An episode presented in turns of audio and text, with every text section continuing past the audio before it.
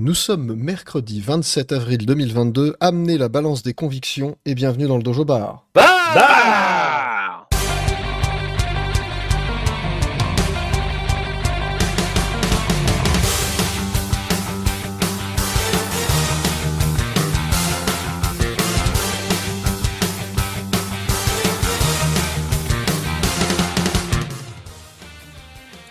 Bonsoir à tous, bonsoir Antix, Bonsoir. bonsoir Mecton, Bonsoir. bonsoir Zergi, Salut. et bonsoir à notre invité spécial Jean Fulgence. Bonsoir. Euh, Jean Fulgence, vous êtes spécialiste en Final Fantasy Tactics, euh, maître de conférences sur le Tactical RPG à l'université de Choisy dans le Maryland. C'est bien ça. Ah, tu les as trouvé une pointure. hein. Ah, j'ai trouvé une pointure, ouais. attention. Euh, donc, le programme de ce soir, nous allons faire euh, du euh, triangle stratégie parce que, spoiler alerte, on a bien tripé dessus. Passé Ah. deux semaines bah. à bien, bien, bien stripper. Ça, ça fait longtemps qu'on n'avait pas fait tous les trois un jeu en même temps à, à raconter ce qu'on faisait. Et comme c'est un jeu, on verra où il y a pas mal de choix. En plus, il y a vraiment beaucoup de choses à se dire. hein. Exactement. Donc, il y aura, je vous rassure, une partie sans divulgachi et une partie où on va divulgacher, mais comme, euh, comme des gros connards.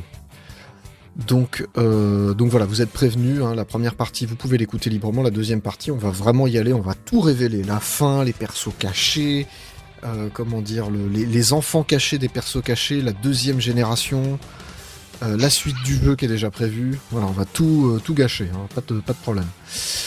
Voilà, mais on va commencer comme d'habitude par notre tour de table de l'actualité. Je vais laisser la main à Antix qui a une bonne nouvelle. Ah, bah, je vais parler de Sonic, moi. Ah, bon, attends, je vous laisse. Pour- pour- Parce que eh, c'était pour une fois, obligatoire. c'est- Pour une fois, c'est pas mortal. Hein. Ah si, alors moi écoute, je suis très enrhumé là, je commence à tousser, j'ai envie de jouer à un Sonic, je pense que c'est le Covid. La perte de goût. D'ailleurs, est-ce que t'as voir Sonic 2 au cinéma non, avoir my dead body. Pourquoi faire C'était quand même le running gag, le premier film. Bref. Euh, bah, ça tombe bien qu'on parle de Sonic 2 parce que je vais parler de Sonic Origins, une compilation euh, que Sega va sortir avec les, tous les premiers Sonic en 2D. Donc je crois que ça va du premier à Sonic CD en incluant euh, Sonic et Knuckles, featuring Dante from the Devil May Cry series. Et ça- alors, du coup, vous dites, mais pourquoi on parle de Sonic? Parce que c'est quand même un peu de la merde. Et euh, bah, vous avez raison. Déjà, de un. Voilà, Euh, déjà vous pouvez vous féliciter, mais- vous pouvez maintenant éteindre cette chaîne de radio et C'est reprendre pour une se activité moquer. normale. C'est ça, c'est pour se moquer parce que je me rappelle qu'on est un petit peu taquin, on a des sujets qu'on aime bien euh, moquer, il y a Activision notamment, et Sonic en fait partie. Alors il faut savoir que cette compilation donc, a été annoncée l'année dernière, sortira finalement le 23 juin. Il se- elle sera vendue 40 euros. Ce qui fait quand même cher pour, euh, Pour si c'est. Sonic 1, 2, 3 et machin que tu as dispo en compilation depuis 15 000 ans sur 30 000 supports. Voilà, voilà, qui est dispo un petit peu partout, hein, tu peux l'avoir par Mais, exemple. mais c'est euh, la blague justement, parce qu'ils vont les retirer ailleurs. Mais voilà, non mais il me, il, il me spoil mes effets, ça me. Ah, mais c'est pas grave, c'est pas grave. Donc en fait, ils vont être retirés, mais alors pas partout. C'est ça qui est beau. C'est que tu pourras par exemple encore y jouer sur le. le- Si tu as ton abonnement euh, riche ou pigeon euh, du Nintendo Switch Online avec le- la, la console virtuelle Mega Drive, euh, ce sera disponible à 2-3 autres endroits, euh, il me semble aussi. genre les Sonic Ages, enfin les Sega Ages sur Nintendo Switch toujours. Mais par contre, les, les versions originales qui étaient vendues en démat seront retirées de la vente sur tous les stores C'est magnifique. au profit de compilation. Donc c'est-à-dire que si tu veux euh, jouer uniquement à Sonic 2, qui a priori est le meilleur, et pas aux autres, et ben va falloir se taper la compilation, enfin si tu veux le faire légalement, bien entendu. Et ça c'était le premier point, mais il y en a un deuxième qui moi m'avait fait beaucoup marrer et qui était la raison pour laquelle je voulais parler de ça, puisque le- la news sur le, le fait de retirer les, les- les jeux des stores est arrivée après. Euh, c'est que Sega a publié un super tableau de, euh, des différentes euh, éditions de ce Sonic Origins. Euh, et alors, je sais pas si vous avez un peu regardé un jour les, les, les J'ai tableaux de rien compris. Fait, il y a, plusieurs versions de Sonic Origins, et chaque version aura des trucs différents. Et alors, je sais pas si vous vous rappelez des, des de Assassin's Creed où t'avais des versions genre euh, GameSpot, la version Micromania, et du coup, t'avais pas les mêmes DLC d'un truc à l'autre. Bah là, c'est un peu le même genre. Euh, genre, t'auras des modes miroirs, t'auras des bonus euh, de pièces au début. Et, alors surtout, ce que je trouve absolument absurde, donc déjà, c'est incompréhensible, hein, parce qu'il y a 5 versions différentes. Putain, C'est 5 ça. versions pour Sonic, quoi, je veux dire. Et Il y a plus de versions que de jeux dans la compile, quoi. Bordel. Voilà, t'as une version qui ne contient pas le jeu de base, donc je pense que c'est un truc à rajouter en plus. Et surtout, euh, il n'existe aucune des cinq versions qui contient tous les bonus en même temps. Ah, qui est un peu c'est absurde. balèze. Donc t'as même pas une version Ultimate Plus euh, Premium Circus Edition tout à droite avec toutes les cases cochées. Non, il manque des trucs dedans. Non, Voilà. parce que je crois qu'il y a des trucs, c'est faut précommander pour les avoir. Ouais, Putain, c'est genre, quel bordel. c'est le genre de truc à la con, mais. Alors, parlons un petit peu de ce bonus, parce que ce sont des trucs extraordinaires. On aura par exemple le contrôle de la caméra sur les îles du menu principal. Waouh Alors, euh, Voilà, donc je, je sais pas du tout ce qu'ils essaient de nous vendre avec ces conneries. euh. Alors moi, on m'a toujours dit euh, c'est facile de critiquer, ce à quoi j'ai toujours répondu oui, puis c'est marrant aussi. Je Non, pense voilà. qu'on est exactement dans ce cas-là. hein. On va se foutre de leur gueule pendant encore quelques années. hein. Donc, euh, Sonic Origins, là. euh, je sais pas ce que ça donnera au final, si les portages seront bons ou pas. Mais en tout cas, il y a, il y a de la com en la- avant qui est vraiment pas terrible. C'est la Dark Soulisation du collector. hein. Ah non, c'est ça. Euh, bref, si vous voulez jouer à Sonic, jouez à Sonic Mania, je pense. hein. Ou ne jouez pas à Sonic. Oui, c'est- à mon avis, c'est plus simple. hein. Je- le, voilà. le pire dans cette histoire, c'est qu'un vrai collectionneur, il va acheter toutes les versions différentes du même jeu avec des bonus différents. C'est ça. Et il a acheté toutes les versions 200 sur toutes les balles consoles. pour avoir tout. Bah oui, Bon, Normal. déjà qu'il a probablement mal. déjà. c'est normal. Moi, ça- moi, ça me paraît normal. Je rappelle le, le premier, euh, premier commandement du collectionneur hein, toujours aspirer plus pour la même, ch- euh, payer plus pour la même chose, tu aspireras. Je- C'était pas clair. Je la couperai au montage. Je m'en fous. Tu parlais de la phrase. Hein. Oui. Ok. bon, eh bien, puisque j'ai le crachoir, je vais enchaîner. Euh, donc, nous avons la date de sortie de Xenoblade Chronicles 3, ce qui est, à mon sens, une bonne nouvelle. Antix va troller, je sens 3, 2, 1. Ah non, mais il a l'air bien lui. Ah merde, ah non, mais Contra- Oh. Contrairement au précédent. on n'y arrivera jamais, putain. Je la couperai au montage aussi. Donc, euh, Xenoblade Chronicle 3 a été avancé, c'est-à-dire qu'il sort plus tôt que prévu. Il sort le 29 juillet 2022, donc c'est un jeu de cet été dont on parlera très probablement à la rentrée du coup. Par contre, la sortie de Zelda, elle a été retardée, donc le Breath of the Wild 2, euh, souffle dévastateur, sortira en 2023 et pas en 2022. Ça pose question de savoir si effectivement ça sortirait potentiellement sur un successeur de la Switch, ça me paraît mal engagé, mais Alors, sachant qu'en plus, dans le, cas de, dans le cas de Zelda, à la fin de l'année, il y a un Pokémon pour, euh, pour faire des ventes. Donc euh, ils, ont, ils ont quand même un- une fin d'année assez solide pour l'instant, Nintendo. hein. Oui, ils ont pas trop de soucis, d'autant plus que Splatoon 3 a été officiellement annoncé le 9 septembre 2022. Voilà, en fait, ils ont inversé les dates de Splatoon 3 et de Xenoblade 3. Et c'est une bonne nouvelle au global puisqu'on a des dates, on a des dates fermes, donc on sait qu'elles seront tenues, euh, sauf, sauf grosse catastrophe type Advance Wars. Alors, c- généralement, quand ils annoncent les dates, euh, bah, ça que- dépend. c'est que le jeu sera prêt à temps. Euh, Rappelle-toi Advance Wars, il suffit que l'intégralité des syndicats de peinture, de, de peintres en bâtiment se mettent en grève et euh, 3 sera retardé. hein. Je veux dire, euh, Ouais, non, mais je pense qu'effectivement, il faudrait une guerre des, des fabricants de, de gros, de gros robots pour que Xenoblade 3 soit retardé.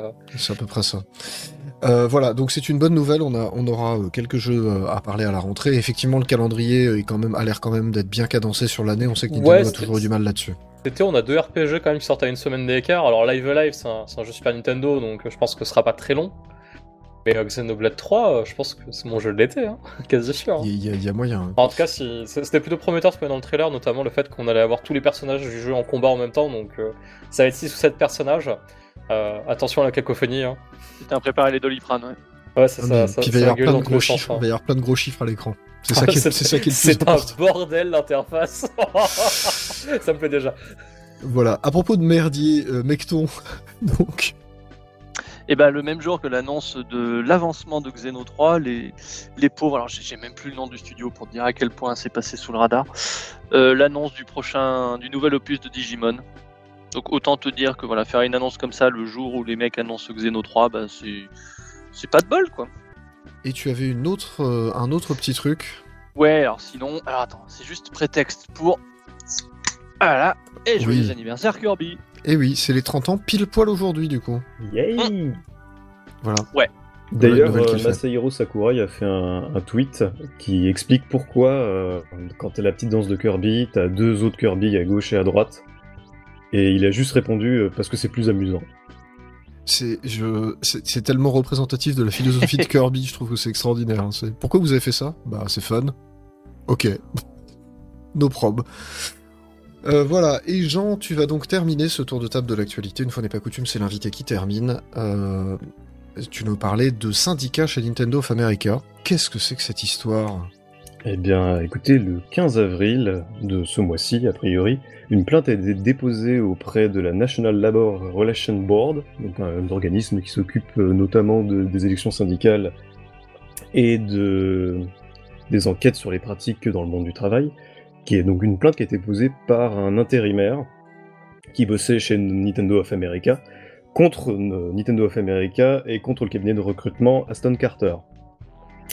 Et il affirme qu'il a émis l'idée de se syndiquer et que, bah, suite à ça, il a écopé euh, des actions coercitives, comme on dit, donc de la surveillance, des menaces, et il a été licencié euh, d'après euh, Nintendo sur Twitter parce qu'il a divulgué des informations confidentielles, mais on sait pas encore comment ça se passe ces histoires-là. Ça a l'air un peu bizarre. Et en même temps, c'est pas très étonnant, je trouve, parce que c'est les États-Unis, quoi. C'est-à-dire qu'aux États-Unis, euh, être syndiqué ou vouloir se syndiquer, c'est plus ou moins un suicide professionnel. Alors oui, puis c'est euh, comment dire, c'est l'équivalent de venir au travail en chemise brune avec une petite moustache. Hein, Il suffit de demander aux, salariés de Raven Software, euh, dont ceux qui sont syndiqués se sont vus privés des augmentations euh, mises en place par Activision. Oui, tout à fait. Putain. Ah non, Ouais, c'est la. c'est- les- c'est- ça ça s'inscrit dans une espèce de petite tradition ces derniers temps, là.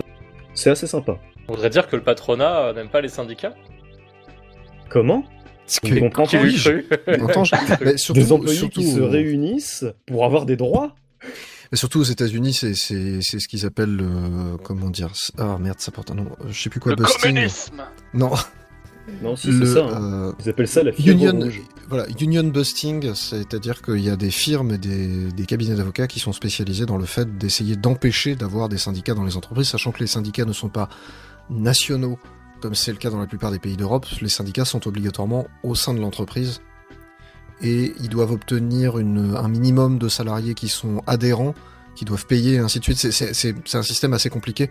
Donc finalement, il y a assez peu de syndiqués.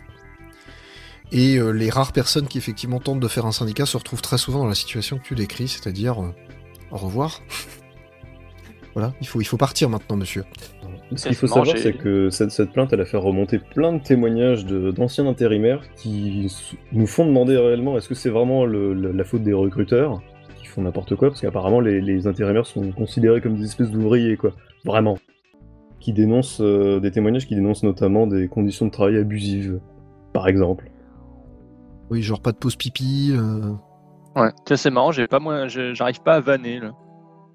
Ah, c'est Oui, compliqué. Non, mais il y a eu un blanc parce qu'effectivement, c'est pas ça, ça, ça- enfin, même si on sait que c'est euh, Nintendo de les États-Unis de Trump, euh, ça fait quand même chier de se dire qu'une entreprise qui marche bien et qui euh, fait des bénéfices sans aucun problème a des conditions de travail aussi merdiques, notamment pour ses intérimaires. Oui, Ah, c'est ça, pas, ça, ça, me- ça m'emmerde. mettre un petit coup de polish sur des conditions sur les contrats de travail, ça les ferait pas boiter quoi.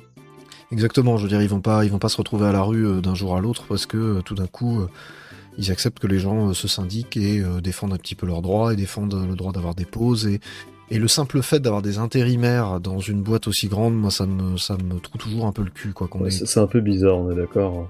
Et euh, apparemment, le, en plus, le- les contrats avec les intérimaires sont assez dégueulasses, c'est-à-dire qu'ils sont, c'est des contrats de 11 mois avec une pause obligatoire, des vacances obligatoires, euh, de 2 mois euh, au milieu du contrat, je crois. Tout ça pour pas, en fait, pour éviter d'avoir à payer des avantages en plus, tu vois, pour les intérimaires.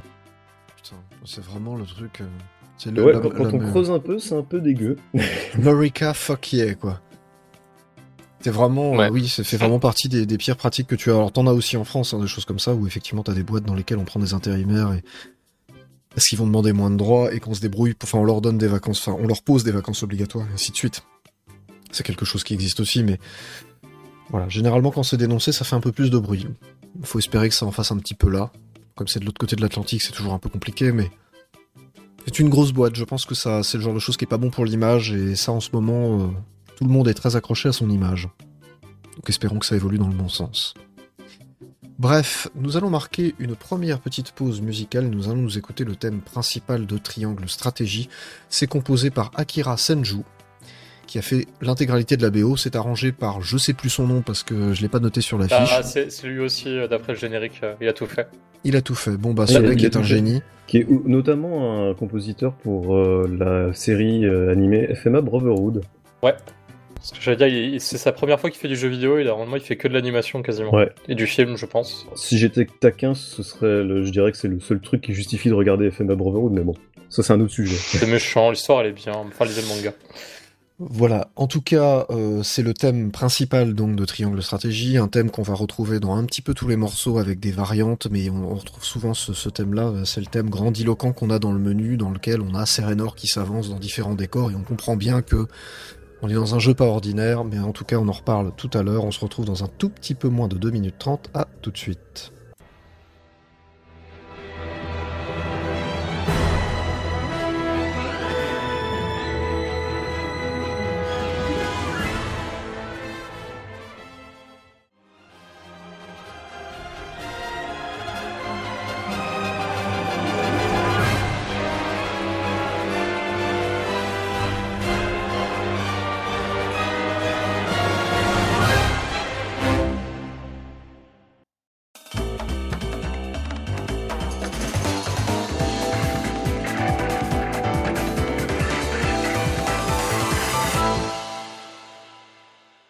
De retour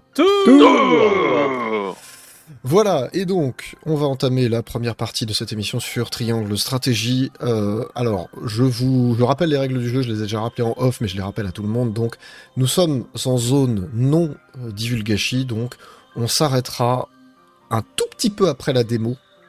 Mais euh, l'idée, c'est qu'on ne divulgage rien, ou en tout cas le moins possible. Donc, la démo est disponible gratuitement sur les shops, elle va jusqu'à la fin du chapitre 3. Ça vous donne un bon aperçu du jeu et de, de- de qu'est-ce qu'il y a dedans. Donc on vous invite à la faire. On, on- voilà, on va spoiler allègrement le- la, la démo parce que rien à foutre, hein, c'est disponible. C'est même dans les trailers et autres, donc euh, voilà. Par contre, on s'arrêtera là, mais on va se permettre éventuellement de divulguer quelques capacités de personnages et quelques mécaniques de jeu parce que ben faut bien qu'on puisse en parler. Pour vous donner envie d'aller jouer au jeu, en fait, il va bien falloir quand même qu'on puisse parler de deux trois bricoles. Ouais, surtout qu'en plus le gameplay est intéressant, donc. Euh... Dommage de Complète- pas en parler. complètement. Complètement. Ce serait, ce serait très dommage de le garder en zone spoil. Donc voilà, en zone spoil, on va vraiment euh, On va parler que de l'histoire, je On va parler quasiment que de l'histoire et de nos expériences respectives parce que vous allez voir que on a fait, on a fait pas mal de trucs. Euh, donc, euh, on va commencer par l'univers. Alors, euh, ça se passe donc sur un continent, un continent, pardon, une partie du monde qui s'appelle Norzelia. Tu peux, tu peux dire continent, ils le disent les personnages eux-mêmes. Ouais, mais euh, j'ai un peu du mal à dire continent. euh, Enfin, euh, oui, bon. Donc, le continent de Norzelia, je, je vais pas commencer à spoiler, hein, sinon on va pas y arriver. Dans lequel il y a grosso modo trois, euh, trois euh, entités, trois, trois, c'est pas trois royaumes véritablement, mais on va dire il y a trois entités politiques différentes. En gros, il y a l'Allemagne, l'Arabie Saoudite et la France. Ah le bâtard. Bah, ah, c'est un peu c'est ça. j'aurais dit, j'aurais dit les, les Stark, les, les Lannister et, et Voilà, les Tyrell. Alors, on va reprendre. Donc, il y a le duché au nord, il y a le duché d'Aesfrost, qui est donc un- une espèce de royaume glacé, qui est encaissé dans des montagnes et dont la principale ressource est ses mines de fer. Et c'est une, nation qui est, qui est très méritocratique. Tout à fait. Au sud euh, sud-ouest, pardon, il y a le il y a un désert dans lequel il y a une cité qui Ah, est sud- Isante. sud- Sud-est, du coup. Pardon, sud-est. Il y a une cité qui s'appelle Isante, qui est en fait dans un désert, et au milieu de cette cité, il y a un lac qui est un lac de sel. C'est le seul lac salé de ce monde, et le sel est une ressource hyper importante, puisque Parce qu'ils connaissent pas, ils connaissent pas Twitter en fait. c'est exactement ça. ça peut être possible. Ça commence bien. Voilà. Donc euh, le sel est une Monsieur, ressource il est en forme importante. de cœur, le lac, c'est mignon. Voilà. C'est la source, en fait, c'est une source de magie. Ce sont des magiciens, des érudits, des, des médecins et surtout des religieux. Et en fait, la religion qui est la religion de la déesse, euh, cette religion-là est extrêmement pratiquée à Isante, donc dans ce désert, Bah, en gros, elle, autour de ce lac salé. elle régit toute la nation. euh, Soit t'adhères à la religion, soit t'es un hérétique. C'est Ah, Ce qui c'est est- c'est plus, fin que ça. hein, parce que le, le... Isande considère les autres pays comme étant plus ou moins hérétiques. Parce qu'ils suivent pas à fond le dogme, tu vois. Après, c'est là, là- là où je fais la comparaison avec l'Arabie Saoudite, c'est que du coup, ils ont la main mise sur euh, la ressource qui fait un peu tourner le monde, qui est le sel, ou les du pétrole. Et que bon, bah, c'est très arabisant en termes de design. hein. Enfin, si vous voyez les mille et une nuits, c'est c'est vraiment très très inspiré en termes de design. Voilà. Et donc, euh, si le sel, euh, vous, ça sert juste à saler les plats, là, visiblement, dans cet univers-là, le sel, c'est super important, c'est à la base de plein, plein, plein de trucs. Ouais, par contre, ça savent pas faire des salaisons de viande, donc. euh, c'est- Ah bah oui, mais t'imagines, au prix du sel, euh, c'est chaud les marrons, quoi. Et donc, le dernier, la dernière grosse entité, c'est le royaume de Glenbrook, qui est séparé en trois maisons, les Wolfort, les Tellior et les Folk. Avec Les le roi Fox. Regna euh, qui dirige le tout. C'est ça, dans une cité qui s'appelle White...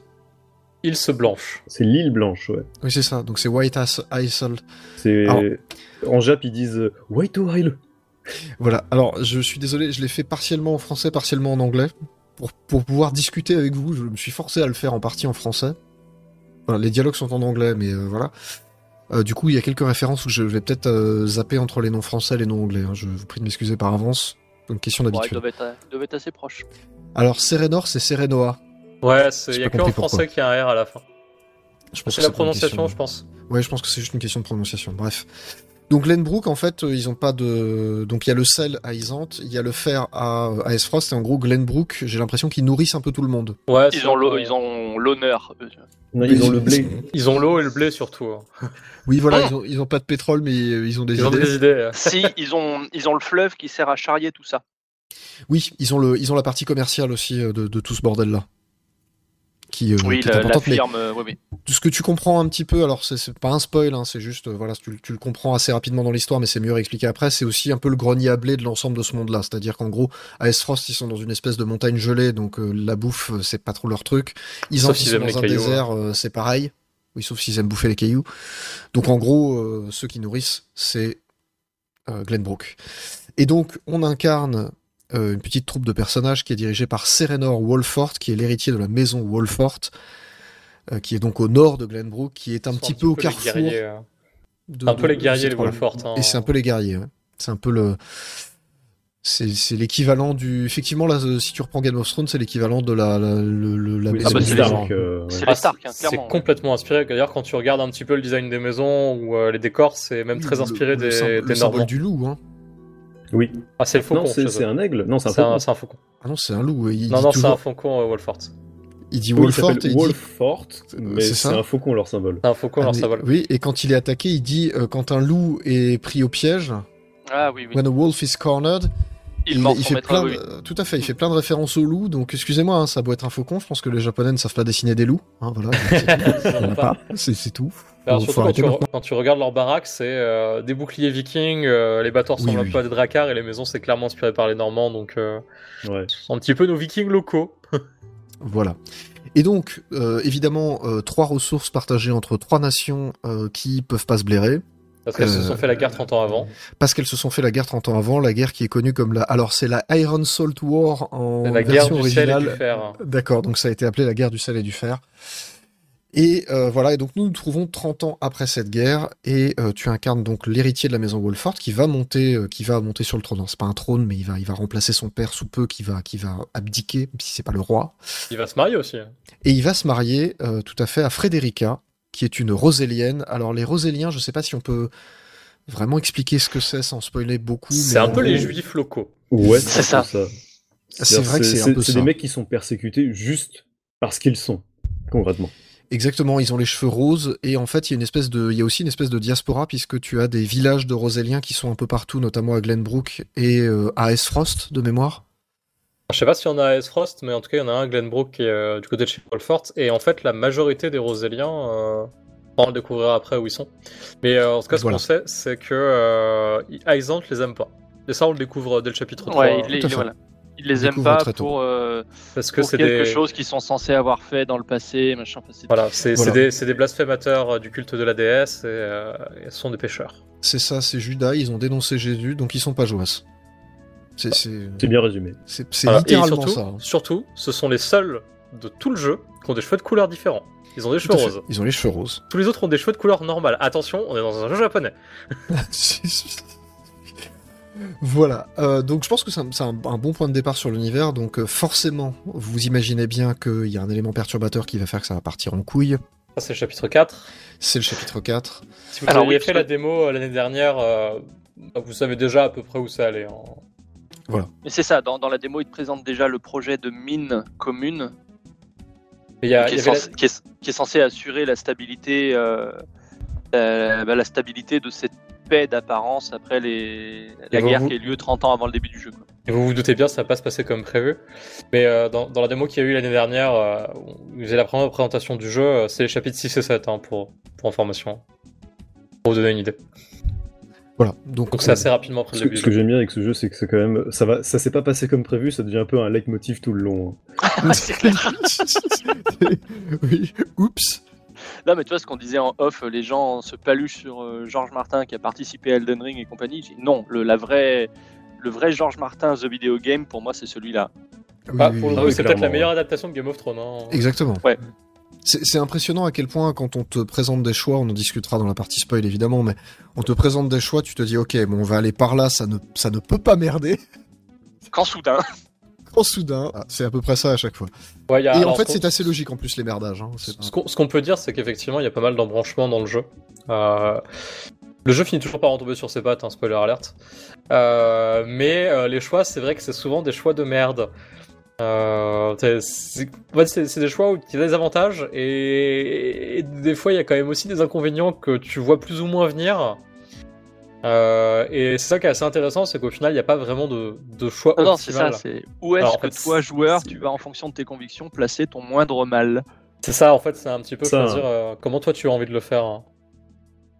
C'est totalement ça. Et le, alors pourtant ça commençait bien. hein. C'était genre au début, euh, tu veux des vacances à Efrost ou à Isante, euh, puis La, après la montagne ou la plage Voilà, Enfin, c'est la ça. plage. Enfin, la plage. c'est pas d'eau, mais la plage, quoi. Mais voilà, ça, ça commençait effectivement un peu innocemment et ça, ça monte très vite dans les tours. Et, et je vais pas dire que chaque choix, est, chaque choix est déchirant, parce que c'est pas vrai. Mais il y a souvent où le choix qu'on te propose, en fait, c'est tu, tu te rends compte que finalement, effectivement, t'as as trois choix devant toi. Il n'y a pas de, il y a pas de bon ou de mauvais choix. Il y a que des décisions à prendre. hein. C'est-à-dire qu'il y aura des perdants, quoi qu'il arrive, et il y aura des gagnants dans chacune de tes décisions. La question, c'est qui tu vas léser, qui tu vas avantager. Ouais, en fait, c'est aussi où est ton compas moral euh, en tant que personne, ou si jamais t'as décidé de la jouer roleplay, euh, même si c'est pas forcément très simple à faire, parce que le, on a assez peu de choix de dialogue finalement. Euh, Est-ce que tu, tu choisis de la jouer comme t'imagines jeu? Parce que comme il est assez- en plus, il est relativement plat comme personnage. c'est assez facile de le diriger là où t'as envie. Il y a pas trop de, il a pas de jugement en fait du personnage principal sur ce que tu fais. Par contre, les autres vont le faire. Les autres personnages du jeu, ils te jugent. Hein. Ils se gênent pas. Il y, en a qui te balancent salement euh, que genre ce que tu, penses c'est de la merde, euh, hein, c'est pas comme ça que ça va s'arranger, etc. Alors, puisque vous êtes parti là-dedans, on va, on va, il y a, y, a, y a trois grandes phases de jeu. On parlera de la partie combat un petit peu après, mais on va juste revenir sur ces deux parties-là. Donc effectivement, il y a des, il y a des parties euh, d'investigation. Donc l'investigation, c'est vraiment, on te, on te file un décor, tu te balades et tu vas aller trouver des objets. Euh, un peu plus tard dans le jeu, tu pourras trouver des indices importants, parler à certains personnages, déclencher certains dialogues et, résoudre ces phases, d'investigation. C'est-à-dire qu'on va te demander d'aller trouver euh, trois objets qui pourraient être euh, la, la solution du problème dans lequel tu es actuellement. On va te demander d'aller trouver, d'aller, comment dire, enquêter sur où est-ce que pourrait se trouver tel objet critique, et puis d'aller poser des questions à plein de personnages, d'aller fouiller un peu partout dans le décor pour savoir ce qui se passe. Donc ça, ce sont les phases d'investigation. C'est pas forcément les plus réussites d'ailleurs. Non, après, sur le- il y a certaines maps où elles te servent aussi à voir comment marchent certains mécanismes euh, dont Ouais. tu vas pouvoir te Oui. servir dans la bataille juste après. Ce qui est assez intéressant, euh, enfin, la, la, la première qu'on fait, c'est vraiment dans le profond parce que c'est juste aller discuter. Euh, mais c'est vrai que les autres, effectivement, t'as, bah, déjà des objets à trouver, mine de rien, bah, des ressources qui tombent dans ton escarcelle juste avant une bataille, c'est sympa. C'est très souvent dans les batailles, les phases d'investigation. Et euh, il y a deux trois fois où effectivement il y a une espèce de mini quête cachée, plus ou moins. Euh, comme tu disais, les, les objets à trouver, mais même plus tôt dans le jeu, euh, t'as un mécanisme que tu peux examiner et voire même réparer dans, dans un des cas. Et si tu le répares, tu peux t'en servir dans le combat qui arrive après. Euh, Je vois qu'on a suivi la même route. Oui. Oui. Oui, oui. Et du coup, euh, elles sont pas inintéressantes, c'est pas les mieux exécutées. Mais, euh, bah, c'est un- je sais pas trop quand est-ce que t'es arrivé au bout en fait. Est-ce que t'as fait le tour? Est-ce que t'as tout trouvé? Alors ça dépend parce qu'il y a des phases d'investigation qui peuvent se terminer par un game over si tu n'as pas trouvé Oui, euh, vrai. certaines choses. Donc il y a des fois a- où tu sais. Il y en a au moins une que j'ai repérée, il y en a peut-être une deuxième que j'ai pas eu. Alors il y en a, il y en a trois au total. Ah, oui, j'ai fait les trois. Donc, Oh, moi, j'en- j'en ai une et je, je- j'en ai eu une, je suis arrivé et à la fin c'était là. euh, Ah, et tout d'un coup, euh, tout sombre dans le chaos, tout le bordel, et, et tout le monde oublie les Wolford. T'étais là, putain, la bad ending. Ouais, c'est ça. Ouais, j'ai j'ai C'est- c'est jamais, eu- exactement j'ai jamais eu ça, alors peut-être que je m'en suis bien sorti à chaque fois. hein. Ou alors t'es Peut-être pas tombé dessus. C'est possible aussi. C'est hein. possible aussi. Mais euh, ouais, c'est plus des phases où tu vas discuter avec les personnages, avoir un peu leurs avis, euh, observer le terrain aussi. Parce que comme on a dit, euh, souvent les phases, c'est- c'est les terrains que tu veux. Les, maps que tu investigues, c'est souvent là où tu vas te battre juste après. Oui, c'est pas toujours le cas. Il y en a quelques-unes où c'est pas le cas, mais c'est très très très souvent le cas où effectivement ça te permet au moins d'aller tester les mécaniques et d'aller vérifier euh, comment ça marche et de comprendre un petit peu euh, comment tu te déplaces et ainsi de suite. Donc c'est souvent pratique. Ensuite, il y a les phases de, discussion. Alors de discussion au sens, euh, euh, voilà, quand les personnages ne sont pas d'accord et que t'es un embranchement dans le scénario, en gros, euh, il y a un moment où il y a euh, machin qui dit faut aller péter la gueule à truc. T'as bidule qui dit non et il faut aller sauver euh, le peuple des Ewoks. Et, euh, et, Et te- et, et- et comme tu es Sérénor et que tu es transparent et que tu ne prends pas de décision et que tu es une grosse lopette, Alors- eh bien tu dis amenez-moi la balance des convictions. Tu prends pas, tu sais, mais ça c'est une façade, parce qu'en fait, Serenor, euh, comme tu le joues, tu dois convaincre les gens, donc finalement, tu manipules tout le monde. En Tu fait, c'est un petit monde. peu le débat de l'entre-deux tours. mais, mais en intéressant. Euh, non mais voilà, en fait, en gros, tu vas avoir, euh, tu vas avoir euh, des personnages. Alors ça c'est pas vraiment spoilé, mais parce que c'était dans la démo d'ailleurs. Tu, as grosso modo trois personnages principaux qui te tournent autour, qui sont sur la jaquette du jeu, donc c'est vraiment pas un spoil. Hein. Tu as Bénédicte, Roland, Frédérica, et en gros. tu vas souvent avoir le choix entre deux ou trois décisions qui en fait vont revenir à choisir le camp de Frédérica, choisir le camp de Roland, choisir le camp de Bénédicte. Chacun va proposer une solution pour la prochaine étape, qui va à chaque fois faire des gagnants des perdants. hein, on l'a dit tout à l'heure, c'est rare qu'il y ait des choix qui soient extrêmement, euh, euh, comment dire, Positif. Neutre. positifs, neutres. C'est vraiment une question de choix. C'est pas, il y a pas de bon ou de mauvais choix. C'est juste une des décisions à prendre. Et donc, bah, tu dis amener la balance des convictions. Et à ce moment-là, bah, tu sais que ces trois personnages-là, de toute façon, ne bougeront pas de leur point de vue. Par contre, tous les autres personnages vont avoir un a priori que tu peux éventuellement faire changer en choisissant les bons dialogues. Alors, ça c'est vrai surtout sur la fin du jeu, mais au début, euh, les, les- même les trois personnages principaux, tu peux les faire changer d'avis euh, par rapport à la décision de à, base. la fin, à la fin du jeu, c'est ça. mort. hein. Faut y aller, non, non, faut y aller sur les argumentations, hein, mais C'est ça, parce que Oui, parce que le- au, dé- au début du jeu, il te propose d'essayer de les convaincre. À la fin, euh, plus du tout. hein. C'est- C'est-à-dire Non, que à- à la- Roland, Bénédicte, Federica, c'est les trois, euh, c'est les trois trucs, c'est trois points cardinaux de ta, de ta balance de valeur, quoi. Et vraiment, ils n'en démordent pas. parce que C'est ça, globalement, plus, il y a plus le jeu, espèce de- plus, plus le jeu avance, plus, plus leurs caractères sont développés. Quoi. Du coup, Ouais, ce serait, se ce serait hein. maladroit que sur la fin du jeu, t'arrives à les faire complètement changer de camp. Voilà. Ouais, bah, en C'est-à-dire fait, que. C'est- C'est qu'ils vont très guider en fait tes choix à la fin, quoi. C'est ça. Donc c'est euh, je prends Frédérica qui est plutôt parti socialiste au début du jeu, elle est très clairement euh, LFI hein, sur la fin. Elle s'est un petit peu radicalisée. Enfin, cette blague me fait plaisir. Sale rouge. Ah, le Oui, j'assume. rouge, c'est Bénédicte. Hein. Euh, bref, donc donc donc voilà, donc on peut convaincre les personnages, sachant que euh, en fait c'est là qu'il faut apprendre à connaître un petit peu les personnages. Il y en a certains où il va falloir, euh, si, si tu veux arriver à convaincre certains personnages, je pense notamment à Eredor, Erador, pardon. Donc le chevalier au grand cœur. Le chevalier au grand cœur avec un gros bouclier qui encaisse beaucoup les coups. Euh, lui, si tu joues sur la fibre euh, personnelle, ça marche très bien, par exemple. Alors que euh, Gila, qui est la suivante de Frederica, euh, faut plus que tu joues sur les enjeux euh, futurs, c'est-à-dire lui dire bah oui, mais euh, si on fait ça, euh, genre euh, de toute façon quoi qu'on choisisse, euh, il se passera ça. Donc on a plutôt intérêt à marcher dans ce sens-là. Alors, elle, d'ailleurs, si tu mentionnes le, le bien-être de Frédérica, euh, tu, tu l'influences aussi pas mal. Hein. Oui, Ouais, voilà, ça c'est- marche bien. c'est que des trucs comme ça. un peu les relations entre les personnages, ça peut jouer. hein. C'est ça, C'est c'est- ça. Et, et Rador est très sensible à tout ce qui est un peu moral. Euh, Anna aussi est très sensible à tout ce qui est très pragmatique, Étant l'élève de Bénédicte, qui est le pragmatique du groupe. euh, ce qui est logique.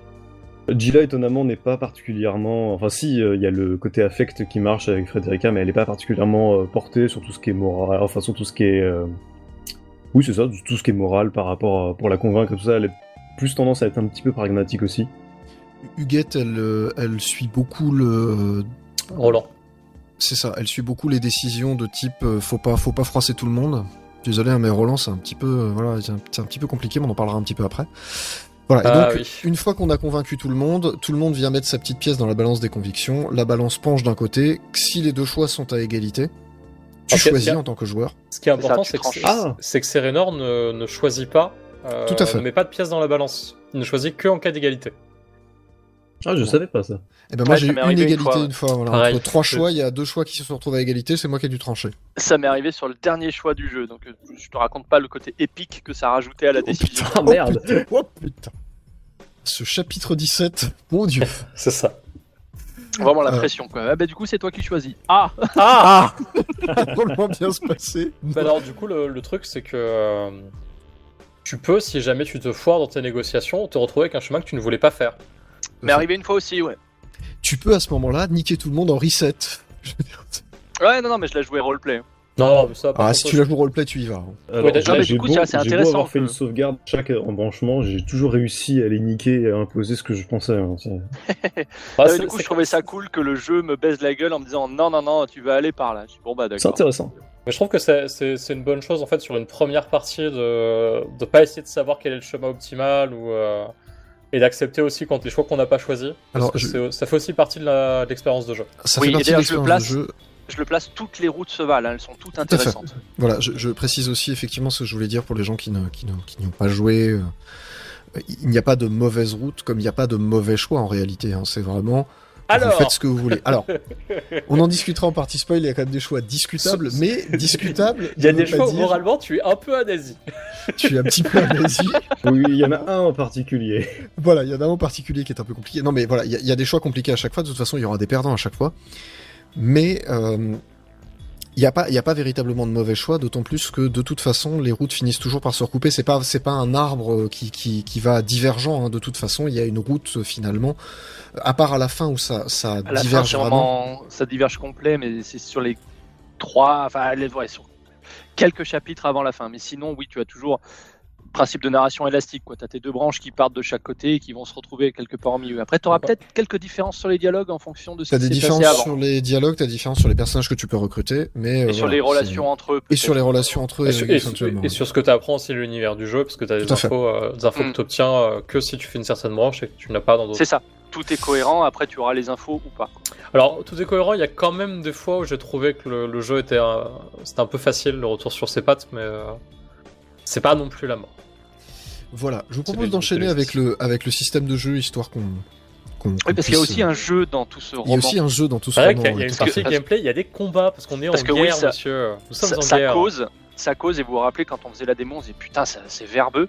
Et en fait, au bout d'un moment, ça passe crème et limite, t'as envie d'en avoir plus. Ah complètement, hein, tu, Ah, tu... c'est- même très bien rythmé en fait par la suite parce que comme les enjeux sont présents, ils te les déroulent euh, vraiment rapidement en fait. Et, et jeu je, perd pas de temps là-dessus. je trouve que c'est vraiment très très bien rythmé parce qu'en fait les scénettes, euh, bon ce qui est chiant c'est qu'elles ont des temps de chargement qui sont un peu abusifs entre entre eux, mais les scénettes sont en fait sont très équilibrées parce qu'elles sont ni trop courtes ni trop longues, ce qui du coup Hmm. les rend pas chiantes pour les gens qui euh, comme Mortal n'aiment pas lire. Et euh, du coup c'est ça, ça passe plutôt bien, c'est-à-dire que deux trois scénettes, bagarre, investigation, deux trois scénettes, choix, euh, tu te fais niquer, euh, voilà. c'est juste le jeu tu te fais ken. Tiens, à propos de lecture, euh, je fais la petite parenthèse tout de suite. Est-ce que je suis le seul qui a eu quelques boîtes de dialogue un peu tremblantes? Non, tu Non, j'en moi ai eu aussi, aussi. Il y a, y quelques bugs visuels. Il y a quelques bugs jeu. visuels, ouais. Ok. J'en ai pas mal sur la fin des, petits bugs de texture aussi. hein. Il y a ouais Je pense que, c'est lié à la caméra qui, fait un Qui petit, tourne peu, un un petit peu. mouvement de balancier. euh, Ouais, j'ai vu qu'on peut le désactiver. Parce que pour moi, tu vois, je spoil ma conclusion, c'est les deux seuls défauts que j'ai. hein. C'est la police d'écriture qui est pas celle que j'aurais que j'aurais choisie et l'adaptation française des dialogues écrits qui parfois est un petit peu décalée par rapport à l'audio et ça peut perturber si vous êtes à l'aise en anglais. Ouais. Alors euh, Ah oui, totalement. Alors moi, ça m'a, c'est pour ça que j'ai mis en japonais parce que moi je le comprends pas, pas trop. Euh, ouais, le, parce que ça, ça me, ça me dérangeait beaucoup qu'ils fassent des traductions, en, ce qu'on appelle en chassé croisé, à chaque fois en inversant un petit peu les termes et tout ça. Quand j'entendais le- l'anglais, ça me sortait du truc. Ah, Il y a des chances que le jeu ait été traduit directement du japonais. euh, Et pas, et pas, donc, euh, donc du coup la, la version anglaise il y a quand même des différences. hein. il y Je a tiens quand à même dire qu'il y a aussi- aussi des petites coquilles dans la version française. Oui, il y a Ouais. quelques fautes d'orthographe. Moi j'aime bien la, ver- ça, la Je version. crois qu'il y a un moment. Alors, je sais pas si c'est imputable vraiment à la localisation ou si c'est vraiment juste une erreur, mais il y a une, il y a une scénette qui a un moment. Il y a juste une conjugaison qui est pas. Enfin, qui devrait être au passé, elle est au présent et ça, ça fait un peu bizarre du coup. Ouais, mais c'est pas impossible qu'il y ait des erreurs. hein. Moi j'aime bien en quand même la, la version française parce qu'ils ont tous des langages assez soutenus. Par Ah contre, oui. elle, est, elle, est, elle est très bien. Le, le- le dialogue est bien écrit en général. Et, euh, Et les, a- acteurs, là, pour le coup, j'ai pas essayé les voix jap, mais les acteurs anglais sont très très bons. Moi, j'ai joué en voix Jap euh, parce que je suis un Weeb Alors, et euh, petite, assez chouette. Voilà, petite, euh, petite dédicace à Bénédicte, avec sa voix grave et son ton grave qui... Oh, je Ça le lui jeu va en anglais, super ça. bien. Tiens, le truc à faire aussi euh, pendant les dialogues, c'est si vous appuyez sur le bouton X, t'accèdes au, au profil où tu as un petit résumé du personnage avec un artwork plutôt joli. Euh, mini, mini, mini spoiler, tu auras certaines scénettes annexes où tu verras des flashbacks sur ces personnages. Checker les, checker les profils. C'est Oui, cool de oui, voir les c'est artworks. très marrant, ouais. T'as les versions plus jeunes. C'est un peu mon regret d'ailleurs, c'est que les artworks, faut appuyer sur X pour les voir, alors qu'ils auraient pu les mettre dans les fenêtres du dialogue comme dans tous les autres RPG japonais. C'est un peu étrange. Voilà, donc le système de combat, maintenant qu'on a... Voilà, La bagarre. le, le- le Voilà, cœur. la bagarre, la bagarre, Non, mais c'est important, mine de rien, les, dia- les dialogues sont hyper importants pour. euh, c'est ça. on n'aurait pas été au- aussi pris, pense. Je pense Oui. aussi. Et puis surtout, le, finalement, le système de combat reste un truc euh, assez, assez classique. Alors, il y a des petites, des petites subtilités, mais il y a rien de, de, de- de révolutionnaire là-dedans. Ah, ça si- reste. Si vous avez joué à Final Fantasy Tactics Advance, vous n'allez pas trop être perdu. euh, Si vous avez joué à Final Fantasy Tactics, vous allez vous rendre compte que c'est quand même beaucoup plus ergonomique. Oui, non, mais alors Tactics, mais d'accord. Ta- Tactics, c'est, c'est un- ça se conduit comme un bus, hein, vraiment. euh, c'est compliqué en 2022 de jouer à Tactics. Hein. Et ce qui me tue, c'est que le, le remake qu'ils ont fait, enfin le portage qu'ils ont fait sur euh, PSP, je crois, euh, n'a rien touché Ah oui, à pur, l'ergonomie. Il, il a, il, a, il a rajouté des jobs, des trucs comme ça, mais il n'a rien touché à l'ergonomie. Du coup, c'est, tu manies des briques, en fait, c'est très pénible. Et les combats sont extrêmement lents. Et tu vois, Ah. comme quoi, euh, la- démo prologue, là, c'est la deuxième démo. Il y avait une petite démo avant pour Oui, avoir l'avis des avant, joueurs. Mine de rien, ça sert, ça de récupérer le truc, les avis des Ah oui. joueurs avant pour policher ton Pas jeu. complètement. Ça, ça, ça, pour le coup, moi à l'époque, je m'étais plaint du fait que les, les, les rythmes en combat étaient lents, mais là, j'ai pas eu de souci. Alors, Ah il non, y a la touche ça a été bien a accéléré, hein. R. Ça a été bien accéléré, en plus, tu peux accélérer toi-même. Ouais, il y a la touche R, la touche magique. Est Et puis même, le- t'as plaisir. l'option dans le menu pour dire je veux que les dialogues passent vite, je veux que les unités euh, se déplacent vite et ainsi de suite. hein. Donc Ouais. tu peux tu peux foutre le jeu en mode turbo et, euh, et te le faire comme ça. hein. Puis il n'y a pas sur R pendant les dialogues, si vous jouez pour la première fois. Ouais, Ouais, c'est clair. Mais c'est c'est plus compliqué. Alors, oui, parce que tu vas avoir des dialogues qui vont démarrer puis tout d'un coup mais merde pourquoi je dois buter ce mec là Ouais, Après, t'as sur accès au L, t'as script. log. Ouais. Et d'ailleurs, il y a les, il y a les voix euh, disponibles dans le log aussi, ce qui est assez rare. Ah, Tout à fait. T'appuies sur le... Donc euh, La bagarre. Tu, tu- la bagarre. Tu, tu, c'est du case par case sur des, sur des terrains qui sont euh, rectangulaires ou carrés. On En isométrique. En isométrique, effectivement, avec une gestion de la hauteur qui est très importante, Ultra important. qui est ultra importante. En plus des stats de mouvement, les personnages ont des stats de saut pour savoir s'ils peuvent Hmm. monter ou descendre et même les attaques. mécanique est héritée de Tactics et Tactics Advance, ouais. Le- Ouais. La gestion de la hauteur. Et contrairement à Tactics et Tactics Advance, qui tirent assez peu parti du fait qu'on puisse pousser les gens, t'as aussi des dégâts de chute et des trucs comme ça. Quand Ah oui, un mec ça, dans c'est un précipice. très très drôle à faire. des dégâts de collision. Et ça, c'est très peu exploité dans, dans les les FF Tactics, et c'est cool de voir ça un peu plus mis à l'honneur. Tout à fait. Il y a même un personnage dont la spécialité est d'avoir des, des pièges à ressort qui permet, euh, qui, qui donc piège les zones et donc tu peux te retrouver avec un ennemi dès qu'il passe dessus, le piège se déclenche et ça va le pousser dans la direction du piège, Je crois donc potentiellement dans un personnages trou. préférés. Je crois que c'est unanimement un des personnages préférés de- des gens ici. Il Ah, est mais- pas facile non. à utiliser, mais quand tu l'utilises bien, il... en plus ça arrête net le tour des adversaires, donc c'est Ouais, Tu, si tu arrives à le balancer vers un certain objet Voilà. que tu débloques plus tard, c'est tellement drôle. Oui, c'est pas mal aussi. hein. Et et il y a quand même un gros défaut à ce personnage-là, mais j'en parlerai en partie spoil. Mais du coup, il y a aussi, enfin, on parlait justement de l'interaction avec le terrain, euh, et comme disaient Jean, ils exploitent pas mal les, euh, l'aspect terrain où tu peux interagir avec, euh, parce que les sorts de glace vont créer des zones de glace au sol euh, que tu peux exploiter pour diminuer les stats des adversaires. Le, tu peux cramer des zones. Le feu va rester et va infliger des dégâts, et Hmm. c'est pas des petits dégâts. Ah non, ça clairement, Ah oui, c'est pas des petits dégâts, hein, ça pique un un- peu. C'est un, bon 10 pour- c'est un bon euh, 20%, voire plus. Il y a des sols conducteurs. Oui, Il y y a des- des, il y a des Enfin, sols quand qui... un personnage rentre dans de la flotte, euh, toute, toute la partie haut, si tu balances un sort de foudre dedans, ça, se, ça fait des petits dégâts euh, sur tous les gens qui sont pas directement ciblés. Ça marche et, aussi ça avec peut les des rails. paralyser. Et quand tu fous de la glace et que tu fous du feu, ça fait une flaque, et là pareil, c'est conducteur. Et sachant que t'as un personnage qui va maîtriser le temps plus tard et qui peut faire tomber la pluie, donc ça crée des flaques d'eau. Voilà, donc Donc tu peux l'exploiter ça aussi. le terrain est extrêmement bien exploité et effectivement tu as des questions de hauteur et il faut vraiment réfléchir avec le terrain, ce qui était peut-être pas le cas des Final Fantasy Tactics, si je dis pas de bêtises, dans lequel il y avait des notions de hauteur mais finalement le terrain avait assez peu d'importance. Pas comme dans Bah. Tactics, quand t'es en hauteur, les archers ont plus de portée, mais là c'est vraiment. Oui, mais là, euh, c'est vraiment beaucoup plus que ça, Vraiment vénère. Un, Ouais, un non, archer là- en là, hauteur, c'est. Dans, dans un énorme Tactics, avantage. dans Tactics, vraiment, le, le, le terrain, les- déjà les terrains sont beaucoup plus réduits, et euh, c'est vraiment, il fait des interactions basiques, c'est-à-dire que t'as pas le sol gelé, euh, t'as pas de flaque d'eau ou quoi que ce soit. Et euh, à part quelques notions de hauteur pour certains, certaines attaques comme les archers ou certains mecs, les lanciers qui sautent et qui t'écrasent la gueule, globalement la hauteur est pas très très bien exploitée. Il y avait déjà ce, ce, système de gêne en fonction de la hauteur ou d'un perso qui est placé. Ça oui, ça y est par contre. Oui. Ça y est, ok. Parce qu'effectivement, ça, ça, veut dire qu'il faut être très prudent. Ça veut dire que certaines unités, par exemple, toutes les attaques en fait ont une notion de distance, un peu comme dans un Fire Emblem finalement. C'est-à-dire tu peux attaquer à une case de toi, deux cases de toi, éventuellement plus. Mais tu as aussi une notion de hauteur. C'est-à-dire que si tu te retrouves juste à côté d'un mec, mais qu'il a, il est euh, sur la deuxième marche au lieu d'être sur la première marche de l'escalier, tu ne peux pas l'attaquer. Donc ça, ça peut devenir très problématique dans certains cas. Tu vas taper la corniche. Il y a certaines attaques aussi, ou ont, certaines techniques ont des trajectoires en fait. Mmh. Notamment les archers, principalement.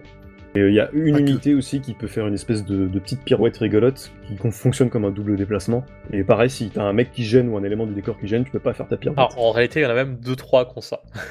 moi j'en ai eu qu'un. Moi j'en ai qu'un aussi. Mais... J'en ai 3 qui l'ont. À propos déplacement, c'est aussi hyper important d'utiliser l'attaque en tenaille. Oui. Alors, il ah. y, y, a deux, il y a deux choses qui sont importantes sur le placement, c'est-à-dire qu'effectivement, tu peux placer ton unité sur une case du terrain, et ensuite tu peux décider de son orientation décider si elle va euh, oui. pointer vers le nord, le sud, l'est ou l'ouest, hein, basiquement. Ça, ça c'est hérité de Tactics, où euh, si jamais tu te retrouves dos à l'ennemi, euh, c'est un, un, coup qui a toutes ses chances de, qui va réussir à 100%. Et je crois qu'en plus, dans, je sais plus si c'était le cas dans Tactics, mais dans Triangle Stratégie, c'est un coup critique. Tout à fait. Et les coups critiques, je crois que c'est genre 1,5 ou deux fois les dégâts que tu fais de face. Ça, ça fait mal au cul. Ça fait très très mal. J'ai pas souvenir dans Tactics, mais je, je, sais que dans Tactics, tu as beaucoup plus de précision en fonction de l'orientation. Si tu tapes un mec de face, t'as beaucoup plus de chances de te louper. Mais le, le, truc du coup critique, je suis pas sûr du tout. Je sais plus du tout. Je crois que ça fait quand même plus de dégâts de dos, ou alors c'est certaines classes, mais. Euh... Ça fait longtemps que j'ai pas joué. voilà. En tout cas, effectivement, il y a le, le, le concept d'attaque en tenaille, c'est-à-dire qu'à partir du moment où tu as deux de tes personnages qui arrivent à encadrer un troisième, on dit alors que c'est son anniversaire. Et on et, lui fait sa fête. Et donc à chaque fois que tu le tapes, en fait, il va aller se cogner dans le personnage de, de, derrière finalement, qui va aller de nouveau le taper. Donc tu peux faire des coups doubles comme ça. Et il suffit que ces deux personnages s'enchaînent pour que tu puisses arriver à tuer finalement très rapidement un mec. J'ai oublié de préciser au départ, euh, on ne décide pas de, de l'ordre dans lequel les personnages jouent. C'est une, c'est en fait une roue qui décide que euh, c'est, c'est autour de tel personnage, puis de tel personnage, puis de tel personnage. C'est la de vitesse qui influence voilà. ça. C'est pas une équipe as... puis l'autre comme dans un Fire Emblem, c'est les personnages selon une, une, chaîne prédéterminée. Mais chacun son tour. Si tu oui. ne bouges pas, ça elle ne te vite. verra pas d'abord. Donc si, si, tu ne, si tu ne bouges pas et ou que tu ne tapes pas, tu peux monter un petit peu dans cette euh, dans cette chaîne. Tu rejoues en fait, plus vite. Le ça. personnage, tu rejoues plus vite. Ton personnage rejoue plus vite. Sachant Donc ça peut aussi, être intéressant. Il y, y, a aussi des méthodes pour, euh, pour récupérer les tours plus rapidement. Certains le personnages euh, peuvent le faire. Il y a aussi un autre système, euh, autant en parler maintenant, parce qu'on a eu beaucoup de mal à s'en servir. Et puis moi, j'ai commencé, commencé vraiment à m'en servir, ça devient efficace, c'est les atouts. Ah, c'est pété Qui en fait te file des bonus assez forts. Parce que par exemple, il y en a une, c'est. Euh, ben, tu soignes n'importe quel personnage, personnage sur la carte à 50% de ses points de vie.